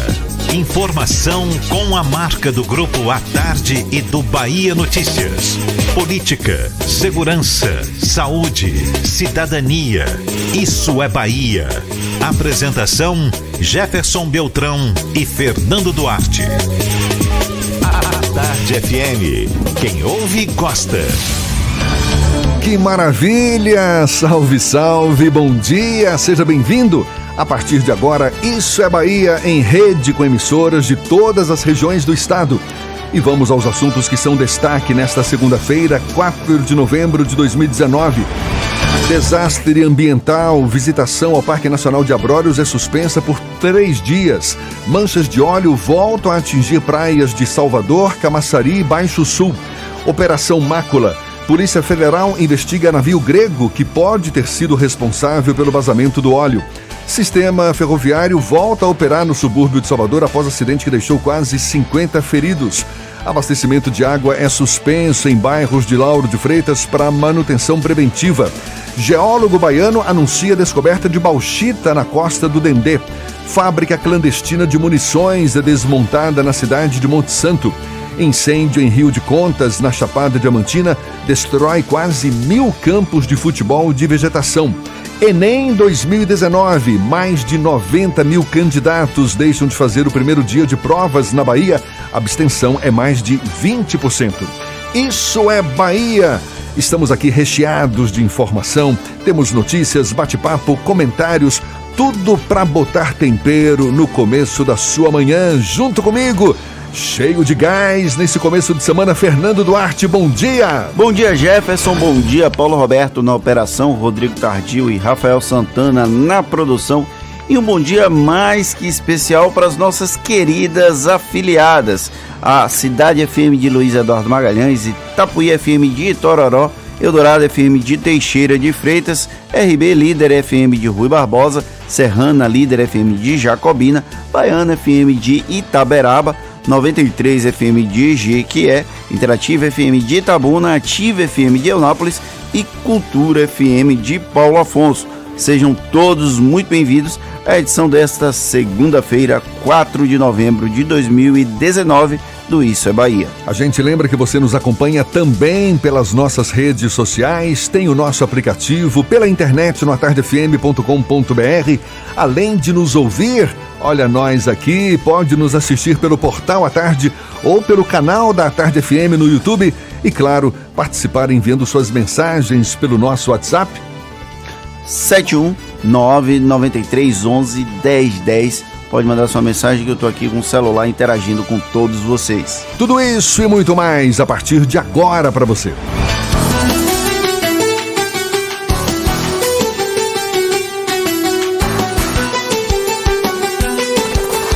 Isso é Bahia. Previsão do tempo. Previsão do tempo. A segunda-feira em Salvador amanheceu com o céu parcialmente encoberto, o sol brilha assim já agora, nesse momento, temperatura de 26 graus. E no interior do estado, como é que será que vai ficar o tempo? Walter Lima, já todo animado, todo revigorado, tomou seu cafezinho. Pode passar pra gente essas informações, Walter. Bom dia de novo. Muito bom dia, Jefferson. Bom dia a todos aí do estúdio e a você que está ligado com a gente em todo o estado. Vamos falar de Itaberaba e da região ali, Chapada Diamantina, onde temos nesse momento 22 graus. Chove rapidamente pela manhã, Jefferson. Depois o sol fica soberano com poucas nuvens. E você que está aí ligado com a gente, prepare-se para o calor. Teremos a máxima na casa dos 34 graus. Agora a gente sai da Chapada Diamantina e vai para o extremo sul. A gente chega ali em Eunápolis e todo o entorno não teremos chuva nessa segunda. Olha que boa notícia. Apenas tempo parcialmente nublado. Nesse momento também temos 22 graus em Eunápolis, mas a temperatura sobe e chegaremos fácil aos 31 graus. A regra vale para todo mundo nas duas regiões. Use roupas leves, claras e muito protetor solar para encarar esse calor. Procurando um ar-condicionado econômico, conheça o split inverter da Midea que você encontra na Frigelar. Quem entende de ar-condicionado, escolhe Midea e Frigelar. frigelar.com.br É com você, Jefferson. Valeu, Walter. 8 e 6, um bom dia para você. Isso é Bahia. A Tarde FM. Quem ouve, gosta. Olha só, o presidente Jair Bolsonaro utilizou suas redes sociais para publicar dados positivos de seus 10 primeiros meses de governo. Em sua conta no Twitter, ele publicou uma imagem em que faz uma comparação com o governo da ex-presidente Dilma Rousseff. Em resposta, o PT divulgou comparações do governo de Lula com o governo de Bolsonaro. Essa guerra de gráficos entre PT e governo de Bolsonaro é tema do comentário político de Fernando Duarte. Isso é Bahia. Política. A Tarde FM. Jefferson, ao longo do final de semana eu recebi essa imagem de diversas, essas imagens de diversas fontes. A primeira imagem a circular foi o comparativo do, de, dos 10 primeiros meses do Jair Bolsonaro, 2019, com os 10 primeiros meses da Dilma Rousseff de 2015, ou seja, o início do segundo mandato de Dilma Rousseff, quando havia um outro contexto político-econômico no país. Não dá para comparar 2019 e 2015 por serem datas diferentes, mas do ponto de vista do discurso político, do discurso ideológico, faz sentido esse tipo de comparação. Mas a gente precisa ser justo, porque você comparar o começo de um segundo mandato com todo o desgaste que tem com o início de um primeiro mandato com uma uma vibe positiva, digamos assim, como é a, muita gente acreditando ainda no governo federal, é injusto. O correto seria uma comparação entre os 10 primeiros de 2019 do Jair Bolsonaro com os 10 primeiros meses de 2011 da, da ex-presidente Dilma Rousseff, quando o país vivia uma situação, uma vibe muito similar de creditação, as pessoas tinham uma, um pensamento muito positivo de que o Brasil seguiria crescendo. Lembrando que em 2014 a gente tem toda 2013, 2014, aquele período das manifestações, um desgaste muito grande. Isso vai ter impacto em índices como o PIB, o risco país e a Ibovespa, que são dois índices que são usados pela comparação. Isso já era esdrúxulo por conta desses comparativos diferentes. Era injusto porque Dilma Rousseff era no segundo mandato e Bolsonaro está no começo do primeiro mandato. A comparação deveria ser entre períodos similares. Aí o PT resolve usar a mesma estratégia e utilizar gráfico para comparar os 10 primeiros meses de Jair Bolsonaro com períodos distintos do ex-presidente Luiz Inácio Lula da Silva. A publicação oficial do PT compara, por exemplo, o PIB de 2019 com o PIB de 2010, o último ano do ex-presidente Luiz Inácio Lula da Silva à frente do governo federal. Compara a inflação em 2006, portanto, final do primeiro mandato de Lula, com os 10 primeiros meses de Bolsonaro. Investimento de 2010 e 2019, desemprego de 2010 e 2019 e o risco país de 2008 e 2019, ou seja, sem nenhum tipo de contexto exato que seja semelhante ao que era o que está almejado no caso do presidente Jair Bolsonaro. Então, é uma estratégia discursiva você comparar o Lula, por exemplo, o PT pega os melhores índices do ex-presidente Lula para comparar com os 10 primeiros meses de Jair Bolsonaro. É ridículo fazer essa comparação, porque Lula ficou oito anos no mandato. A primeira comparação que se tem aqui é de 2006, ou seja, ele já tinha dois anos à frente do Palácio Planalto. E você compara com o Jair Bolsonaro, que acabou de chegar, que está realmente organizando a casa do jeito dele, colocando o país do jeito que ele acha mais adequado. O ministro da Economia, o Paulo Guedes, deu uma entrevista ontem à Folha de São Paulo em que ele fala do novo momento que o país vive, que a reforma da Previdência abriu digamos, a porteira para que outras reformas estruturantes cheguem. Ele coloca o presidente Jair Bolsonaro como um liberal, liberal democrata. A gente precisa dar nome aos bois. O presidente Jair Bolsonaro é um governante de extrema direita, se comporta como um liberal democrata na economia, em alguns aspectos, mas muito mais liberal do que democrata. Mas o posicionamento liberal também aconteceu com o ex-presidente Lula quando chegou ao poder e com a Dilma Rousseff e no primeiro mandato. No segundo mandato, ela resolveu intervir demais na economia e aí foi para um, um, esquema muito de conservadorismo do ponto de vista econômico. Mas o momento de crescimento econômico vivenciado no país, principalmente no, no período de Lula e primeiro mandato de Dilma, foi consequência de uma política liberal no ponto de vista econômico, mas uma política é, liberal com uma preocupação social que é essa a grande crítica da oposição ao governo de Jair Bolsonaro, quando se fala em liberalismo na economia. O Paulo Guedes é muito mais liberal do que ter o, do que a, a expectativa do pensamento social-democrata, que é um pensamento que permeia a esquerda e até um certo ponto a direita brasileira, se você comparar, você considerar o PSDB como um partido de centro-direita. Muito bem, agora 8 e 12 daqui a pouquinho a gente conversa com o deputado federal Pastor Sargento Isidório. Pastor Sargento Isidório, uma das figuras mais carismáticas e polêmicas da política baiana e brasileira, certamente. Primeiro, a gente visita o portal Bahia Notícias. Lá na redação fala João Brandão. Bom dia, João. Bom dia, bom dia agora para todo o estado da Bahia. Olha, o assunto é o mesmo.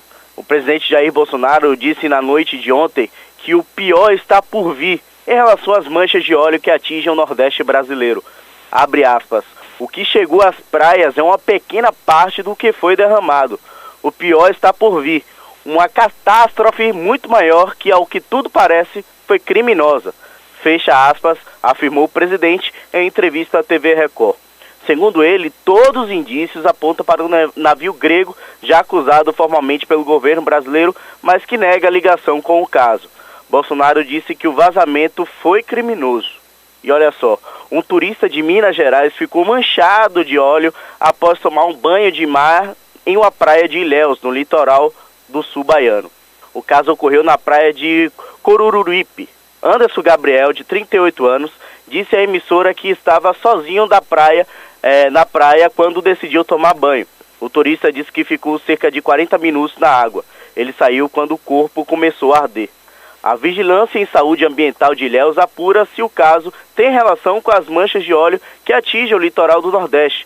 Conforme o coordenador da Vigilância Municipal, Cleidson Souza, o turista fez exames e é acompanhado pelo órgão. O caso é tratado como isolado. A vigilância informou que outras pessoas tomaram banho na mesma praia, mas não tiveram nenhuma reação. Essas e outras notícias você encontra no portal baianoticias.com.br. João Brandão para o programa Isso é Bahia. É com vocês, Jefferson Fernando. Valeu, João. Pois é, João falou aí da declaração do presidente Jair Bolsonaro sobre a quantidade de óleo que possivelmente ainda está para chegar à costa brasileira.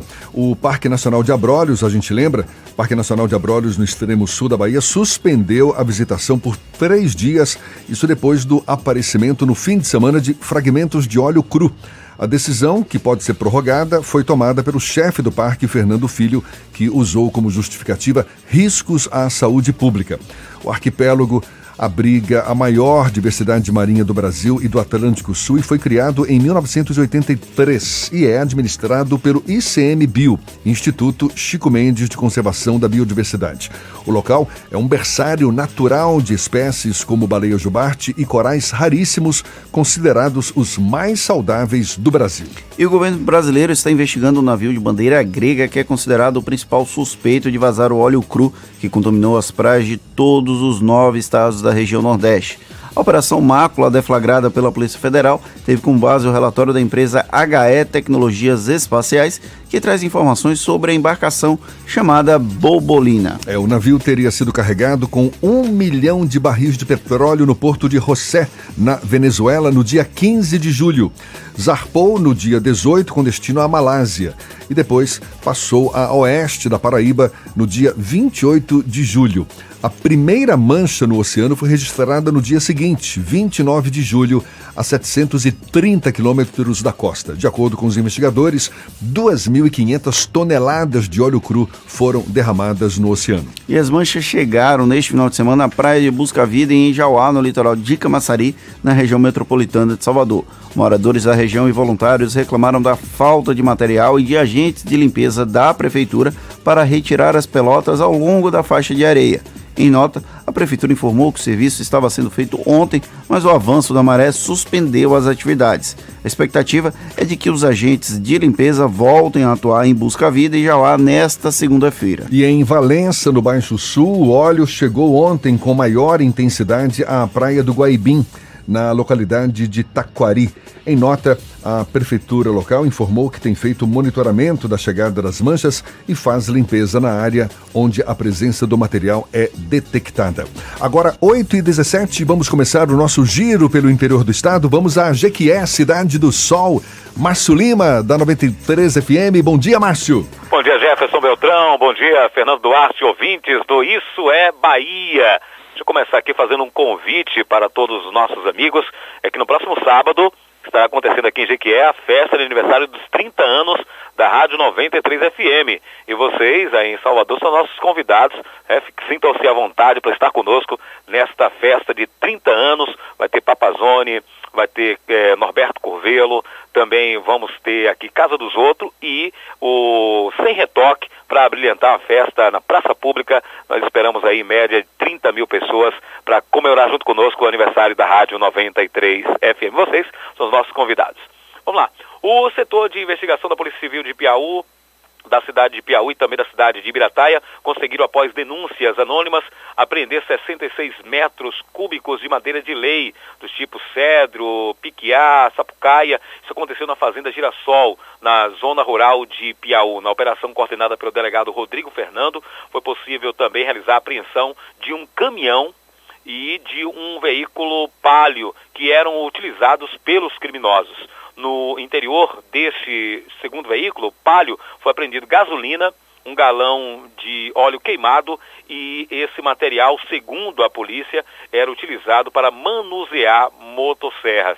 Eu apurei esta matéria, essa denúncia, e tive a informação de que vários fazendeiros da região ali de Piauí, de Birataia e de outras cidades são vítimas desses criminosos que estavam é, retirando de forma irregular de forma criminosa madeira de lei do, dessas fazendas, alguns, algumas fazendas sendo inclusive invadidas.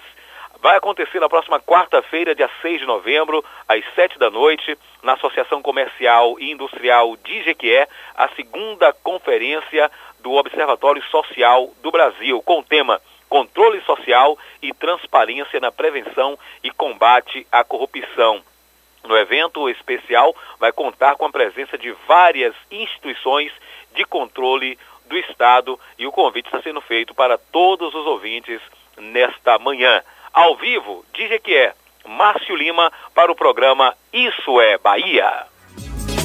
Valeu, Márcio. 8 e 19 já já a gente começa uma conversa com o deputado federal Pastor Sargento Isidório do Avante aqui no Isso é Bahia. Primeiro, vamos dar sequência a esse giro pelo interior do estado. Vamos agora a Paulo Afonso, norte da Bahia, Zuca, da Cultura FM. Bom dia, seja bem-vindo, Zuca. Bom dia, Jefferson. Bom dia, Fernando. Bom dia toda a equipe do programa Isso é Bahia. Nesta segunda-feira, início de semana, que ela possa ser positiva para todos nós. Nós estamos aqui na capital da energia elétrica, centro da cidade, Avenida Getúlio Vargas. Olha, um final de semana positivo, tranquilidade, nenhuma alteração na área policial, nenhuma alteração na área hospitalar. É, nós também realizamos um trabalho de informações com relação às rodovias que cortam aqui Paulo Afonso, BA-210, BR-110, também nenhuma alteração, ou seja, um final de semana de muita tranquilidade aqui em Paulo Afonso, bem como em nossa região, já que nós temos órgãos de segurança que têm sede em Paulo Afonso, mas que realizam trabalhos em toda a décima região baiana. Portanto, que a semana possa ser positiva para todos nós. Nós estamos falando aqui de Paulo Afonso, capital da energia elétrica, Rádio Cultura FM 92.7 segue liderando a audiência Jefferson. Maravilha, Zuca, muito obrigado. Um bom dia para você também. Agora, 8h21. O nome de batismo é Manuel Isidório de Santana Júnior, mas é conhecido mesmo como Pastor Sargento Isidório. Hoje, o deputado federal mais votado da Bahia e também um dos mais polêmicos. Conhecido por se autorrotular como ex-gay, é um crítico voraz da homossexualidade e um defensor da Bíblia e dos bons costumes da família. O deputado Sargento Isidório do Avante é nosso convidado aqui no Isso é Bahia. Seja bem-vindo, deputado. Um bom dia.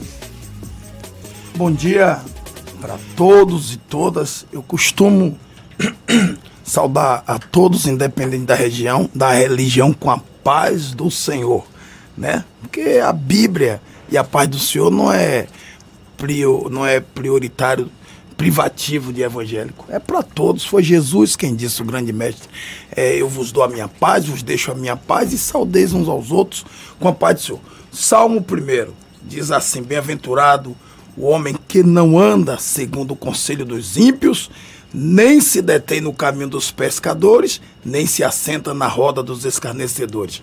Antes ter o seu prazer na lei do Senhor e na sua lei medita de dia e de noite. Aí vem a benção. Diz que quem age assim é como plantas plantado junto a ribeiros de água, que as folhas não caem e tudo que fizer prosperará. Tá vendo? É bom ler a Bíblia. Maravilha, Então, maravilha. Quero parabenizar Rodrigo Tardio, olha o nome, é um tardio que chega cedo.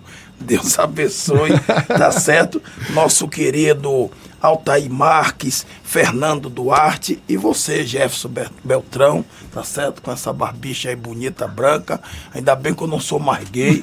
26 anos, Jesus me libertou. Ah, Disse, tá Isidoro, você vai conhecer mulher pra ver o que é coisa boa. Glória a deputado, Deus. deputado, quando o senhor se lançou na política, na política estadual em 2001, o senhor na época era um típico representante da Polícia Militar, defendia os interesses dos policiais nas greves da PM que ocorreram em alguns estados e hoje o senhor assume uma postura de defensor da Bíblia, da heterossexualidade, da família tradicional. O que que fez o senhor mudar de foco nesses últimos quase 20 anos? Veja, defender a polícia, eu defendo até hoje. Pode ver que o cinto aqui, ó, é cinto de corpo de bombeiro, a fivela da PM, porque 98% ou mais dos policiais são pais de família, homens de bem, mulheres de bem, tá certo? Que dão suas vidas para socorrer dar paz à sociedade e ganha pouco. Agora, cansei, a gente luta, luta, luta. Os projetos que são aprovados sempre é de governo, seja quem for o governo. No governo federal e em governo de estado, só se aprova projeto é, do governo, de executivo. Qualquer tempo, a todo tempo. Aí eu entendo que o problema das polícias é o Ministério de Segurança Pública. Lutei 16 anos, até o pastor Isidoro Filho era pequeno, ia comigo para Brasília, acampar na frente lá dos poderes. Aí a gente, Temer cria o Ministério, chega agora surpreendentemente, me perdoe, é psicológico isso. Tem uma aguinha, tem uma aguinha pro senhor aí. Surpreendentemente, o, o presidente que foi eleito com essas forças todas, militares, segurança pública, os profissionais, é, tira o ministério, suspende o ministério. Ministério de Segurança Pública criaria comando único das polícias, comando único das polícias, é, faria canalização de recursos federais para pagar os policiais, que é onde está o problema. Qual é o problema das polícias? Salários que eles recebem pouco para o que fazem, mas não é só o polícia que recebe pouco, eu gosto de dizer isso. Hoje, todo profissional aí, funcionário, está se queixando de salário. Mas nós estamos falando de polícia. Então, o Ministério de Segurança Pública canalizaria recurso federal, porque 80% quase dos impostos vai para onde? Para o governo federal. Por mais que um governador queira pagar bem a sua polícia, nunca vai conseguir, porque 20 a 30% de imposto é o que fica para os governadores fazer tudo pelos estados e pelos municípios. Ou seja, o senhor tem uma ligação forte ainda com a Tenho, polícia, mas no continuo. começo da sua carreira política, isso era mais evidente. Sim. E, e o senhor não tinha tanto essa postura de defensor ardoroso da Bíblia, de se posicionar contra a homossexualidade. O que que fez o senhor virar a chave? É porque eu descobri que quem paga o político não é só o polícia, não é só o professor, não é só Candeia São Francisco. Então eu era político de um canto só, de um discurso só, só tinha um tom. Depois eu entendi que o político é de todas as áreas. Então você tem que tratar de educação, você tem que tratar de saúde, você tem que tratar de ação social, você tem de tratar de famílias, de filhos. Precisa sim tratar dessa questão sexual que é coisa de parede, mas como o assunto vem pro meio da rua, porque assim, sexo é coisa de quatro paredes, é dentro da família, no motel, mas neguinho tá trazendo pra fora. O cara quer beijar, chupar a língua de homem no meio da rua. A mulher quer meter dedo na outra dentro do meio da rua. E aí, aí esculhamba. Aí a gente tem que dizer, rapaz, faça isso onde você quiser. Já tem gente fazendo sexo aí com cavalo, com jegue, com cobra. Quer fazer essas desgraças? Faça. Agora, vamos respeitar respeitar as famílias tradicionais que estão aí, que não concordam, embora a gente respeite. O senhor recentemente, o senhor recentemente sofreu uma derrota na justiça. O senhor foi obrigado a se desculpar publicamente depois de ter chamado a cantora Daniela Mercury de escrava de Satanás, endemoniada e outros termos chulos aqui que eu prefiro não citar. Além de fazer considerações, considerações sobre o ato sexual homoafetivo, dizendo que sexo é feito com pênis e vagina e não com borracha. O É senhor verdade. perdeu. Pois é, mas qual, qual, qual a lição que o senhor aprendeu dessa, desse episódio, uma vez que foi derrotado na justiça e obrigado a se desculpar publicamente? Não, não fui derrotado na justiça, não. Vocês estão enganados. Não teve julgamento, não teve nada. Ah, teve um encontro de conciliação e a juíza, uma mulher muito digna e, e pacificadora, ela disse: Eu estou aqui com uma pessoa politicamente conhecido é, e estou com uma pessoa culturalmente muito conhecida. Vocês dois são inteligentes. Vale a pena continuar com isso? Para mim, politicamente, é importante. Seria importante, politicamente, porque o meu público mantém e, e mantém o que eu falo. Só que eu entendi o seguinte: a gente vai ficando é veio, não é besta, é, vai ficando é veio, velho, não é besta. Então a gente vai se pulindo. Tem hora que a gente perde controle, porque assim, a cantora época, ela chamou os satanás sim.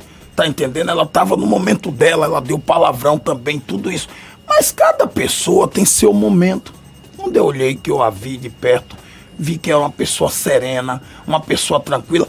O que que eu ganharia ficar acirrando só por política? Rapaz, Isidoro, continue aí, que primeiro isso vai é para Supremo, vai para lá, enquanto isso você ganha no debate. Eu não preciso disso para ganhar voto. É uma mulher, é uma cantora muito importante, é uma embaixadora. Então o que, que eu ganho com isso? A juíza disse: se depender de mim, vocês aqui, ó, desculpa aqui, acaba com isso e pronto, não teve sentença. E aí faz o que, deputado? Eu digo: faço paz. A Bíblia disse: seguir a paz com todos, sem a qual ninguém verá Deus. E pronto, e abraçamos. um Fernando outro. tem uma pergunta. E ainda vou receber ela na Fundação Doutor Jesus. O senhor admitiu agora que faz é, posturas de acordo com o seu público, que é natural dentro do, do universo político. Em 2019, no começo do governo de Jair Bolsonaro, o senhor até flertou um pouco com o governo, votou o primeiro turno da reforma da Previdência com o governo federal, apesar de integrar a base do governador Rui Costa, que é adversário político do Jair Bolsonaro. Afinal, qual é a postura do deputado Sargento Isidório com relação à forma com que o governo federal se posiciona? O presidente Jair Bolsonaro tem posturas ético, eh, filosóficas muito semelhantes com que a do senhor. Mas qual é o posicionamento real? Isidório é parte da base aliada de Bolsonaro ou é contra a votação alguns projetos encaminhados pelo Bolsonaro? Olha, eu gosto de ser um bom soldado, lacaio de ninguém. Então não sou lacaio de Rui, de Wagner, de Bolsonaro, nunca fui de Dilma, de ninguém. Eu sou servidor do povo. Eu só tenho Deus como orientador e o povo como patrão. E a minha consciência. Quando eu dei o primeiro voto para a Previdência, foi fruto da, de reunião com o governador, na frente de vários deputados federais, que dizia à época que tirando quatro coisas que vocês sabem, capitaliza- capitalização, né, aquela a questão de roça, do povo das roças, quatro coisas, para não perder tempo. E depois uma relação com sete pedidos da Bahia do Nordeste, que seria um pacto federativo, dizendo ele que apoiando se o governo se comprometesse com isso, tudo bem, o Nordeste e a Bahia passaria de 50 milhões, só a Bahia, sairia de 50 milhões anual de ganho para 4 bilhões. 50 milhões para 4. Aprovando isso, seria um pacto, estava pronto para votar. Pronto. Até aí eu tô analisando. Quando chega lá, o senador Otto com os deputados vai, reúne com o, cabra lá, o Paulo Guedes, depois reúne com o presidente Alcolumbre do Senado e o, o Rodrigo Maia, que é quem está mandando e pacificando a nação hoje, e recebe deles a promessa de que iria cumprir em benefício da Bahia e do, do Nordeste.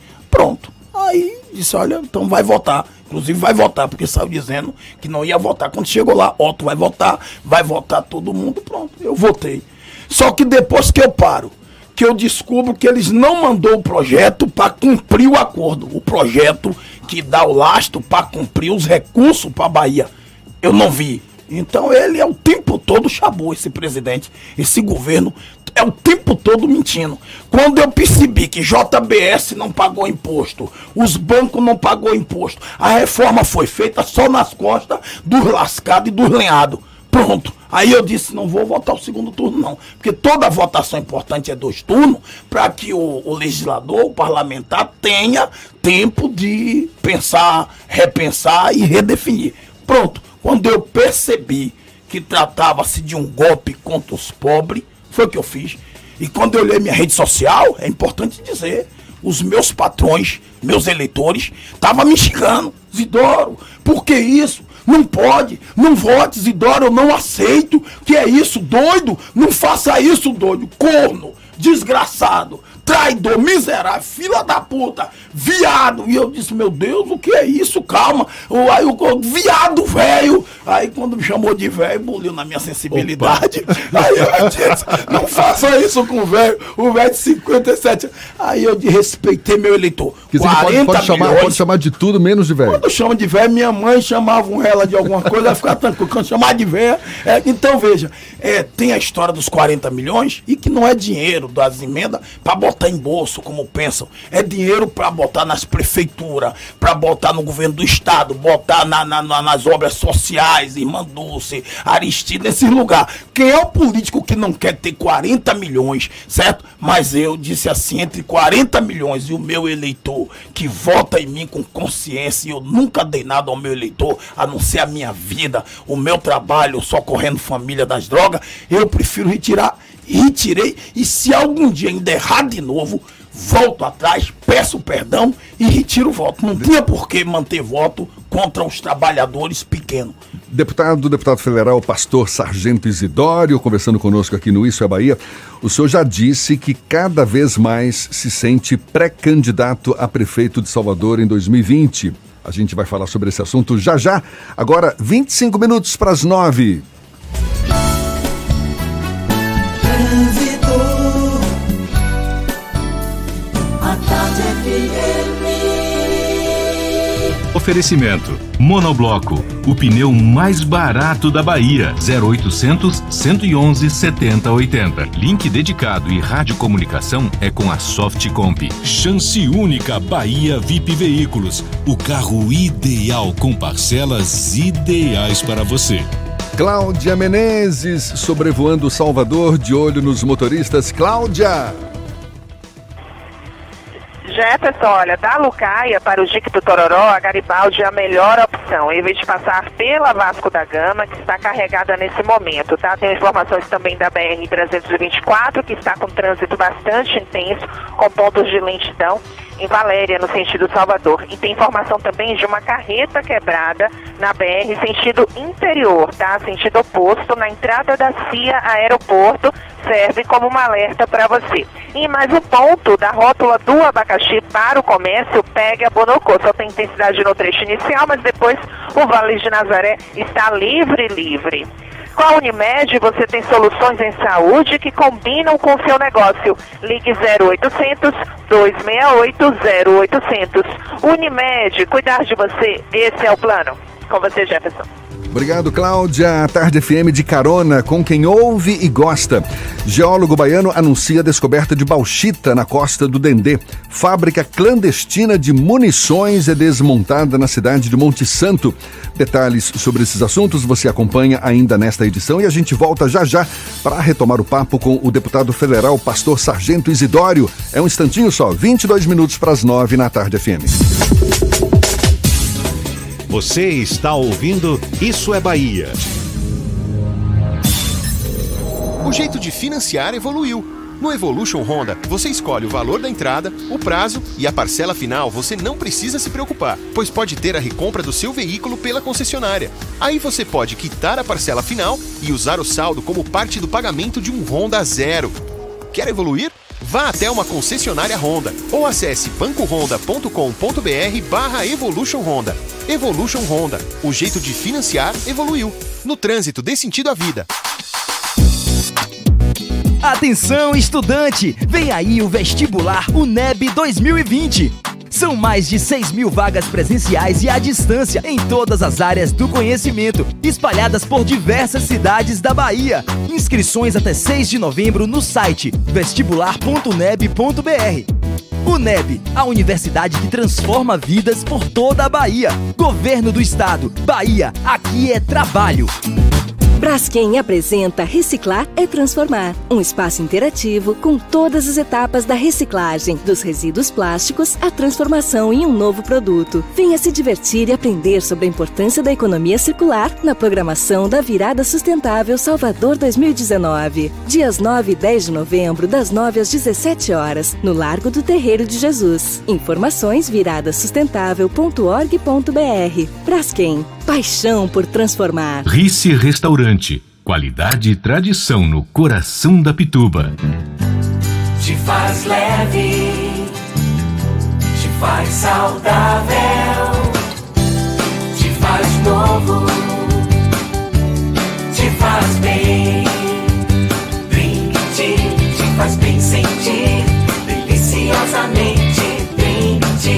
Chegou o Drink Tea, chá gelado, saudável, refrescante e irresistível, nos sabores limão e pêssego. Descubra! Voltamos a apresentar Isso é Bahia. Um papo claro e objetivo sobre os acontecimentos mais importantes do dia. Agora, 21 minutos para as 9 e a gente retoma a conversa com o deputado federal, pastor Sargento Isidório, do Avante, aqui no Isso é Bahia. No bloco passado eu falei que o senhor já disse e vem reiterando cada vez mais que se sente pré-candidato a prefeito de Salvador em 2020. Já foi questionado se poderia inclusive sair como vice de uma chapa, por exemplo, liderada pelo senador Otto Alencar, do PSD. Mas o senhor afirmou que quer a cabeça da chapa. O que que já tem de articulação política definida para essa sua pretensão de chegar à prefeitura de Salvador, sargento? É, Jefferson, veja, eu não tenho essa vaidade de ter de ser cabeça de chapa, até porque é, berço de jegue não é arroz doce. Ser prefeito de Salvador não é nenhum prêmio, nenhum presente, porque todo mundo sabe a dificuldade das duas Salvador. Salvador tem a Salvador dos ricos, que é o corredor ali da Vitória, aquela parte de Ola, e tem os guetos, os becos, os morros, as favelas, onde está 90% do povo sofrido de Salvador. Você hoje percebe que Salvador ela é preparada com uma certa maquiagem. Então, onde passa onde, onde tem um corredor, uma rotatória, aí faz praça, ilumina, faz jardim. Mas quando você sai dali, que quebra a primeira esquerda, dobra a primeira direita ali, aí você começa a ver o sofrimento do povo. Então, ser vice de uma pessoa como o senador Otto Alencar, quem é que não quer? O cara já foi governador, já foi tudo, já foi presidente da Assembleia, é, Conselho Tribunal de Contas e hoje é o nosso grande senador que equilibra as forças da base do nosso muito querido governador Rui Costa, tá certo? Um homem que lidera pelo exemplo, pela capacidade do fazer mais com menos. Então, eu jamais teria esta vaidade. Agora, se Deus é, determinar que eu serei prefeito desta cidade onde nasci, no subúrbio, em Periperi, vendi picolé geladinho, fui cobrador de ônibus, fui feirante, é, dei aula em dois, é, estudei no comercial no Castelo Branco, dei aula nos dois. Então, se Deus preservou isso, ele vai capacitar, vai me cercar de homens e mulheres competentes, branco, preto, amarelo, rico, pobre, até porque não pode ninguém querer ser prefeito para continuar uma separação, rico para um lado, pobre para outro. Eu penso ao contrário. Tá chegando a hora de você dar a mão ao pobre, ao rico e encostar um no outro, dizendo dá para viver todos dois pacificamente. Tem a briga negro com branco, branco com negro, acabar com essa segregação, acabar, é, é, é, é resolver se tem alguma coisa para recompensar quem sofreu, recomp... mas não pode continuar botando preto para brigar com branco, branco com preto, em um país que é todo mundo negro, mesmo que a pele seja da sua cor mais clara, mais cafusozinho, não tem de viver essa briga. É patrão com empregado, tá entendendo? Sem patrão não tem empregado, sem empregado não tem patrão. Fernando quer fazer uma pergunta. Máquina, Na verdade, a Zeneide mandou uma pergunta aqui, ela que sempre participa com a gente, ela mandou mensagem para o 71993111010. Ela pergunta que Isidoro se apresenta como doido e se ele não acha que essa ideia de ser o doido não pode passar a imagem de que ele não tem propósito para Salvador, já que ele se apresenta também como pré-candidato a prefeito da capital baiana. Então, eu estava dizendo ali na estante, na, na, na, na entrevista, que essa ideia do doido foi muito para fazer publicidade, foi esforço de comunicação, porque quem não tem dinheiro conta história. Então eu não tenho dinheiro. Os meus partidos sempre são com segundos, 10, 15 segundos de televisão. Malmente dá para bater a perna, cantando agora é a vez do doido, botar um bujão nas costas. Na outra candidatura de prefeito, eu fui chamado pelo governador para isso, mas lamentavelmente nem partido para me dar tempo de televisão ficou. E eu não tive nem o comitê. Eu fui para cima de uma caminhonete só quente, com chuva, com o companheiro Bassuma. Quem viu aí assistiu tudo isso, mas ela tem razão. Então, essa história do doido, eu sou professor de, de, de folclore, eu sou teatrólogo, então eu tento com isto puxar a, a atenção das pessoas para alguma coisa que eu possa falar então, área Isidoro de saúde, é, educação. Na verdade, então Isidoro é na verdade um personagem. É, eu preciso ser, não tem jeito. Eu tô aí tentando para ver se o senador Otto ele teve na fundação, já foi, foi, demorou de ir, quando foi, já foi três vezes em menos de um ano. E ele viu que a gente faz gestão, ele até brincou, Isidoro, você agora, seu slogan vai ser assim: fiquei são por Salvador e doido pela Bahia. Porque você não é doido nada. Você é gestor, eu estou vendo aqui, isso aqui é quase uma cidade, tá certo? É 1.400 e tantas pessoas de toda a Bahia, homens e mulheres, saindo da cocaína, do crack, saindo do alcoolismo, pessoas querendo se suicidar, pessoas deprimidas que chegam ou em viatura, ou em ambulância, ou amarrado pela família nos veículos e estão lá, ficam lá morando comigo, com minha, minha esposa, o pastor Isidoro Filho, meus filhos e filhas que estão lá dentro. Então, eu tenho de fazer algo assim. Por exemplo, o óleo vazou. Aí tá aí as praias, o nosso manguezal, o ecossistema sendo prejudicado, peixes, marisco, tartaruga, né? A cadeia alimentar sendo prejudicada. O que é que eu fiz? Fiz uma, as três equipes de defesa civil com o pessoal da Fundação Doutor Jesus, o pastor Isidório é, Filho coordenando isso. Eu tenho vontade de ir lá, que eu sou mestre de obra, eu pego na pá, na enxada, uso bota, capacete, mas aí eu, meu filho, eu orientei disse, rapaz, deixa o pessoal não queira nem fazer foto, porque é uma tragédia tão grande que não vale a pena a gente aparecer em foto parecendo que quer publicidade. Então, bote o pessoal, coordene as equipes. A gente já conseguiu tirar mais de uma tonelada e meia. Tem uns 15 dias que a Fundação Doutor Jesus, é, com a sociedade civil, coordenada pelo nosso grande governador Rui Costa, está dando atenção, já que o presidente da República simplesmente é, fez corpo mole, está fazendo corpo mole. Sobre o Bolsonaro, eu, eu fugi da resposta. Eu tenho de respeitar o presidente da República. Não tenho de votar em projetos intoleráveis dele. Por exemplo, a gente aprovou psicólogos e assistentes sociais, pais escola, e ele vetou. Então eu tenho a obrigação de ficar aplaudindo um gestor que dá blefe toda hora, que os filhos governam. É, é um país, é, na Bíblia tem o caso do profeta Eli, que deixou os filhos bagunçar e caiu da cadeira. Ele está fazendo quase a mesma coisa. Esse é o pastor Sargento Isidório. Olha, a gente quer agradecer a sua participação. Só para reiterar aqui, Fundação Doutor Jesus, que funciona em Candeias, não é isso? Tem uma sede, duas filiais, todas em Candeias, abrigando aí mais de milhares de dependentes químicos, enfim, e sob sua responsabilidade. Olhe, muito obrigado pela disponibilidade, pela entrevista. Muito chão pela frente, certamente, e a gente deseja sucesso. Um bom dia para o senhor. Bom dia, eu agradeço e repetindo, eu tenho de respeitar as autoridades, seja governador, seja presidente, seja do partido que for, é obrigação da gente quando termina a eleição é governar. Aproveitar para agradecer a todos vocês aqui, tá certo? Dessa rádio maravilhosa, Tarde FM, tá certo? 103.9, tá certo? Que fala para todo mundo que quer ouvir coisa boa e agradecer aqueles que estão protegendo, se unindo para livrar o nosso ecossistema, os manguezais. Deus abençoe a todos.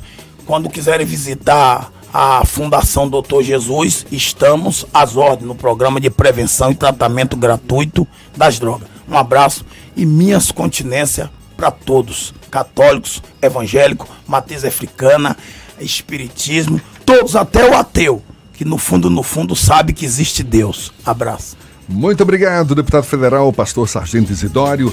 Aqui no Isso é Bahia, 8 e 48 moradores de cinco bairros de Lauro de Freitas já estão sem água desde as 8 horas da manhã por causa da manutenção preventiva na rede de abastecimento na localidade de Capelão. Segundo a Embasa, os bairros afetados são Areia Branca, Capelão, Quingoma e Jambeiro, além de parte de Itinga. A previsão de conclusão do serviço é às 8 horas da noite desta segunda-feira, quando o fornecimento de água deve ser retomado gradativamente. E o geólogo baiano João Carlos Cavalcante anunciou a descoberta de bauxita na região da costa do Dendê, mineral base para a produção de alumínio. A novidade garante para a Companhia Vale do Paramirim reservas dos três produtos minerais em maior demanda atualmente. Antes da descoberta, a companhia já tinha anunciado descobertas de ferro e cobre no sudoeste baiano. A presença de bauxita se estende por uma faixa de quase 260 quilômetros entre Nazaré das Farinhas e Itacaré. Hoje, a Bahia tem uma mina de cobre em operação, administrada pela Mineração Caraíba, que recentemente anunciou a descoberta de novas reservas. Em relação à produção de minério de ferro, destaque para o projeto da Bamin em Caetité. A Delegacia Territorial de Monte Santo, cidade a 360 quilômetros de Salvador, está investigando os, os possíveis responsáveis pela fábrica clandestina de munições para armas de diversos calibres, que foi, foi desmontada por policiais militares após uma denúncia anônima. O caso foi registrado na última sexta-feira e até agora ninguém foi preso. No local foram apreendidos 25 quilos de chumbo, quase 8 mil espoletas, estojos vazios e munições calibre 32 já confeccionadas. E um incêndio de grandes proporções que atinge a cidade de Rio de Contas, na Chapada Diamantina, desde terça-feira já destruiu aproximadamente mil hectares de vegetação, o equivalente a mil campos de futebol. Mais de 30 bombeiros, brigadistas e militares do grupamento aéreo da Polícia Militar estão no local combatendo as chamas, com a ajuda de seis aviões e um helicóptero. De acordo com o Corpo de Bombeiros, o fogo já chegou à Serra das Almas, consumindo a vegetação em seis reservas particulares do patrimônio natural. E agora a gente segue com o giro no interior, Rodrigo Tardio. Vamos a Luiz Eduardo, Luiz Eduardo Magalhães, no extremo oeste, J. Alves, da Cidade FM. Bom dia, J. Bom dia, Jefferson, Fernando, equipe e ouvintes do Isso é Bahia. A partir de agora destacaremos as principais notícias do Oeste Baiano, diretamente de Luiz Eduardo Magalhães, a capital do agronegócio. Distrito do Rosário, na divisa da Bahia com Goiás, poderá ganhar colégio estadual. A deputada Jusmaria Oliveira, do PSD, indicou na Assembleia Legislativa ao governador Rui Costa a construção de um colégio estadual de ensino médio no distrito de Rosário, no município de Correntina, no oeste baiano. Rosário é um distrito que se destaca pela grande concentração de empresas e altíssima produção agrícola. Na sua proposição, a deputada Jusmaria Oliveira argumenta que o distrito do Rosário se destaca pela grande produção agrícola, pelo crescimento populacional e pela sua expansão urbana, necessitando urgentemente de um colégio de ensino médio para atender a crescente demanda da juventude da comunidade. E a Prefeitura de Luiz Eduardo Magalhães está construindo a sede própria na Praça dos Três Poderes. A Prefeitura de Luiz Eduardo Magalhães está executando a obra do prédio próprio da sede do Poder Executivo Municipal na Praça dos Três Poderes. O prédio contará com 2.890 metros quadrados de área construída em um terreno de 7.819 metros quadrados, totalizando 11 milhões 469 mil e 566 reais e 40 centavos em investimentos. A edificação da sede administrativa municipal terá três pavimentos, com escadas, rampas de acesso e elevador. Para encerrar, uma última notícia e também um alerta. Grande quantidade de acidentes de trânsito exige mais atenção e responsabilidade de condutores. Os acidentes continuam, a, continuam acontecendo com bastante frequência na região. Como resultado, pessoas gravemente feridas, mutilações e mortes. Para se ter uma ideia, foram aproximadamente 10 acidentes de trânsito durante o fim de semana, entre os mais graves, um capotamento na estrada do Café, próximo à comunidade de Novo Horizonte, que resultou na morte do condutor. E por aqui encerro minha participação, desejando a todos uma ótima segunda-feira, excelente semana, até mais. Muito bom, agora seis minutos para as nove horas e vamos a Itororó, cidade do, da carne do sol. Maurício Santos, da Itapuí FM. Bom dia, Maurício. Bom dia, Jefferson. Bom dia, Fernando. Bom dia a todos do Isso é Bahia. Bom dia a toda Bahia. Ótima segunda-feira a todos, né? Direto aqui de Tororó, da cidade, da melhor carne de sol do Brasil. O sol tá brilhando, tá forte, mas a temperatura tá super agradável. E vamos aqui com notícias aqui da nossa região, porque bombeiros de conquista atendem a ocorrência envolvendo produtos perigosos. No início da manhã do último sábado, dia 2, feriado de finados, uma equipe de autobomba tanque com um especialista em operações em emergências com produtos perigosos do sétimo grupamento de bombeiros militar de Vitória da Conquista, atendeu aí uma ocorrência envolvendo produtos perigosos na BR-116, sentido a Cândido Sales. Ao chegar ao local, os militares identificaram aí um pequeno vazamento em uma válvula ligada ao sistema de descarga na parte superior aí do tanque de uma carreta que estava carregada com 28 toneladas de cianeto de sódio. Os bombeiros verificaram aí também que funcionários de duas empresas, uma de Itabuna e a outra de Salvador, já havia iniciado aí a operação de contenção do vazamento do produto. Abre aspas. Vimos aí como foram tomadas aí as medidas de segurança e verificamos que a situação já estava sob controle e nos certificamos aí da segurança do local. Fecha aspas aí, explicou o soldado Bruno Pares, que comandou aí a operação. A empresa optou aí por realizar o transbordo do produto ao invés de realizar aí a troca da válvula, né? Para que aí a viagem pudesse é, prosseguir com mais segurança e evitando assim uma nova tragédia.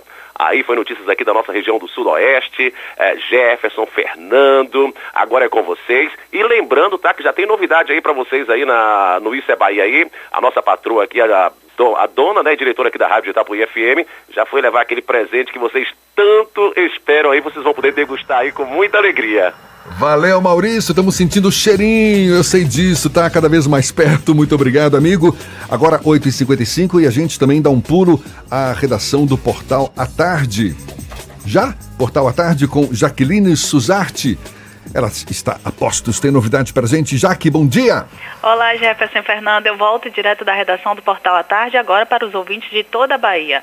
Os gabaritos do Enem vão ser divulgados no próximo dia 13 de novembro, de acordo com informações do INEP.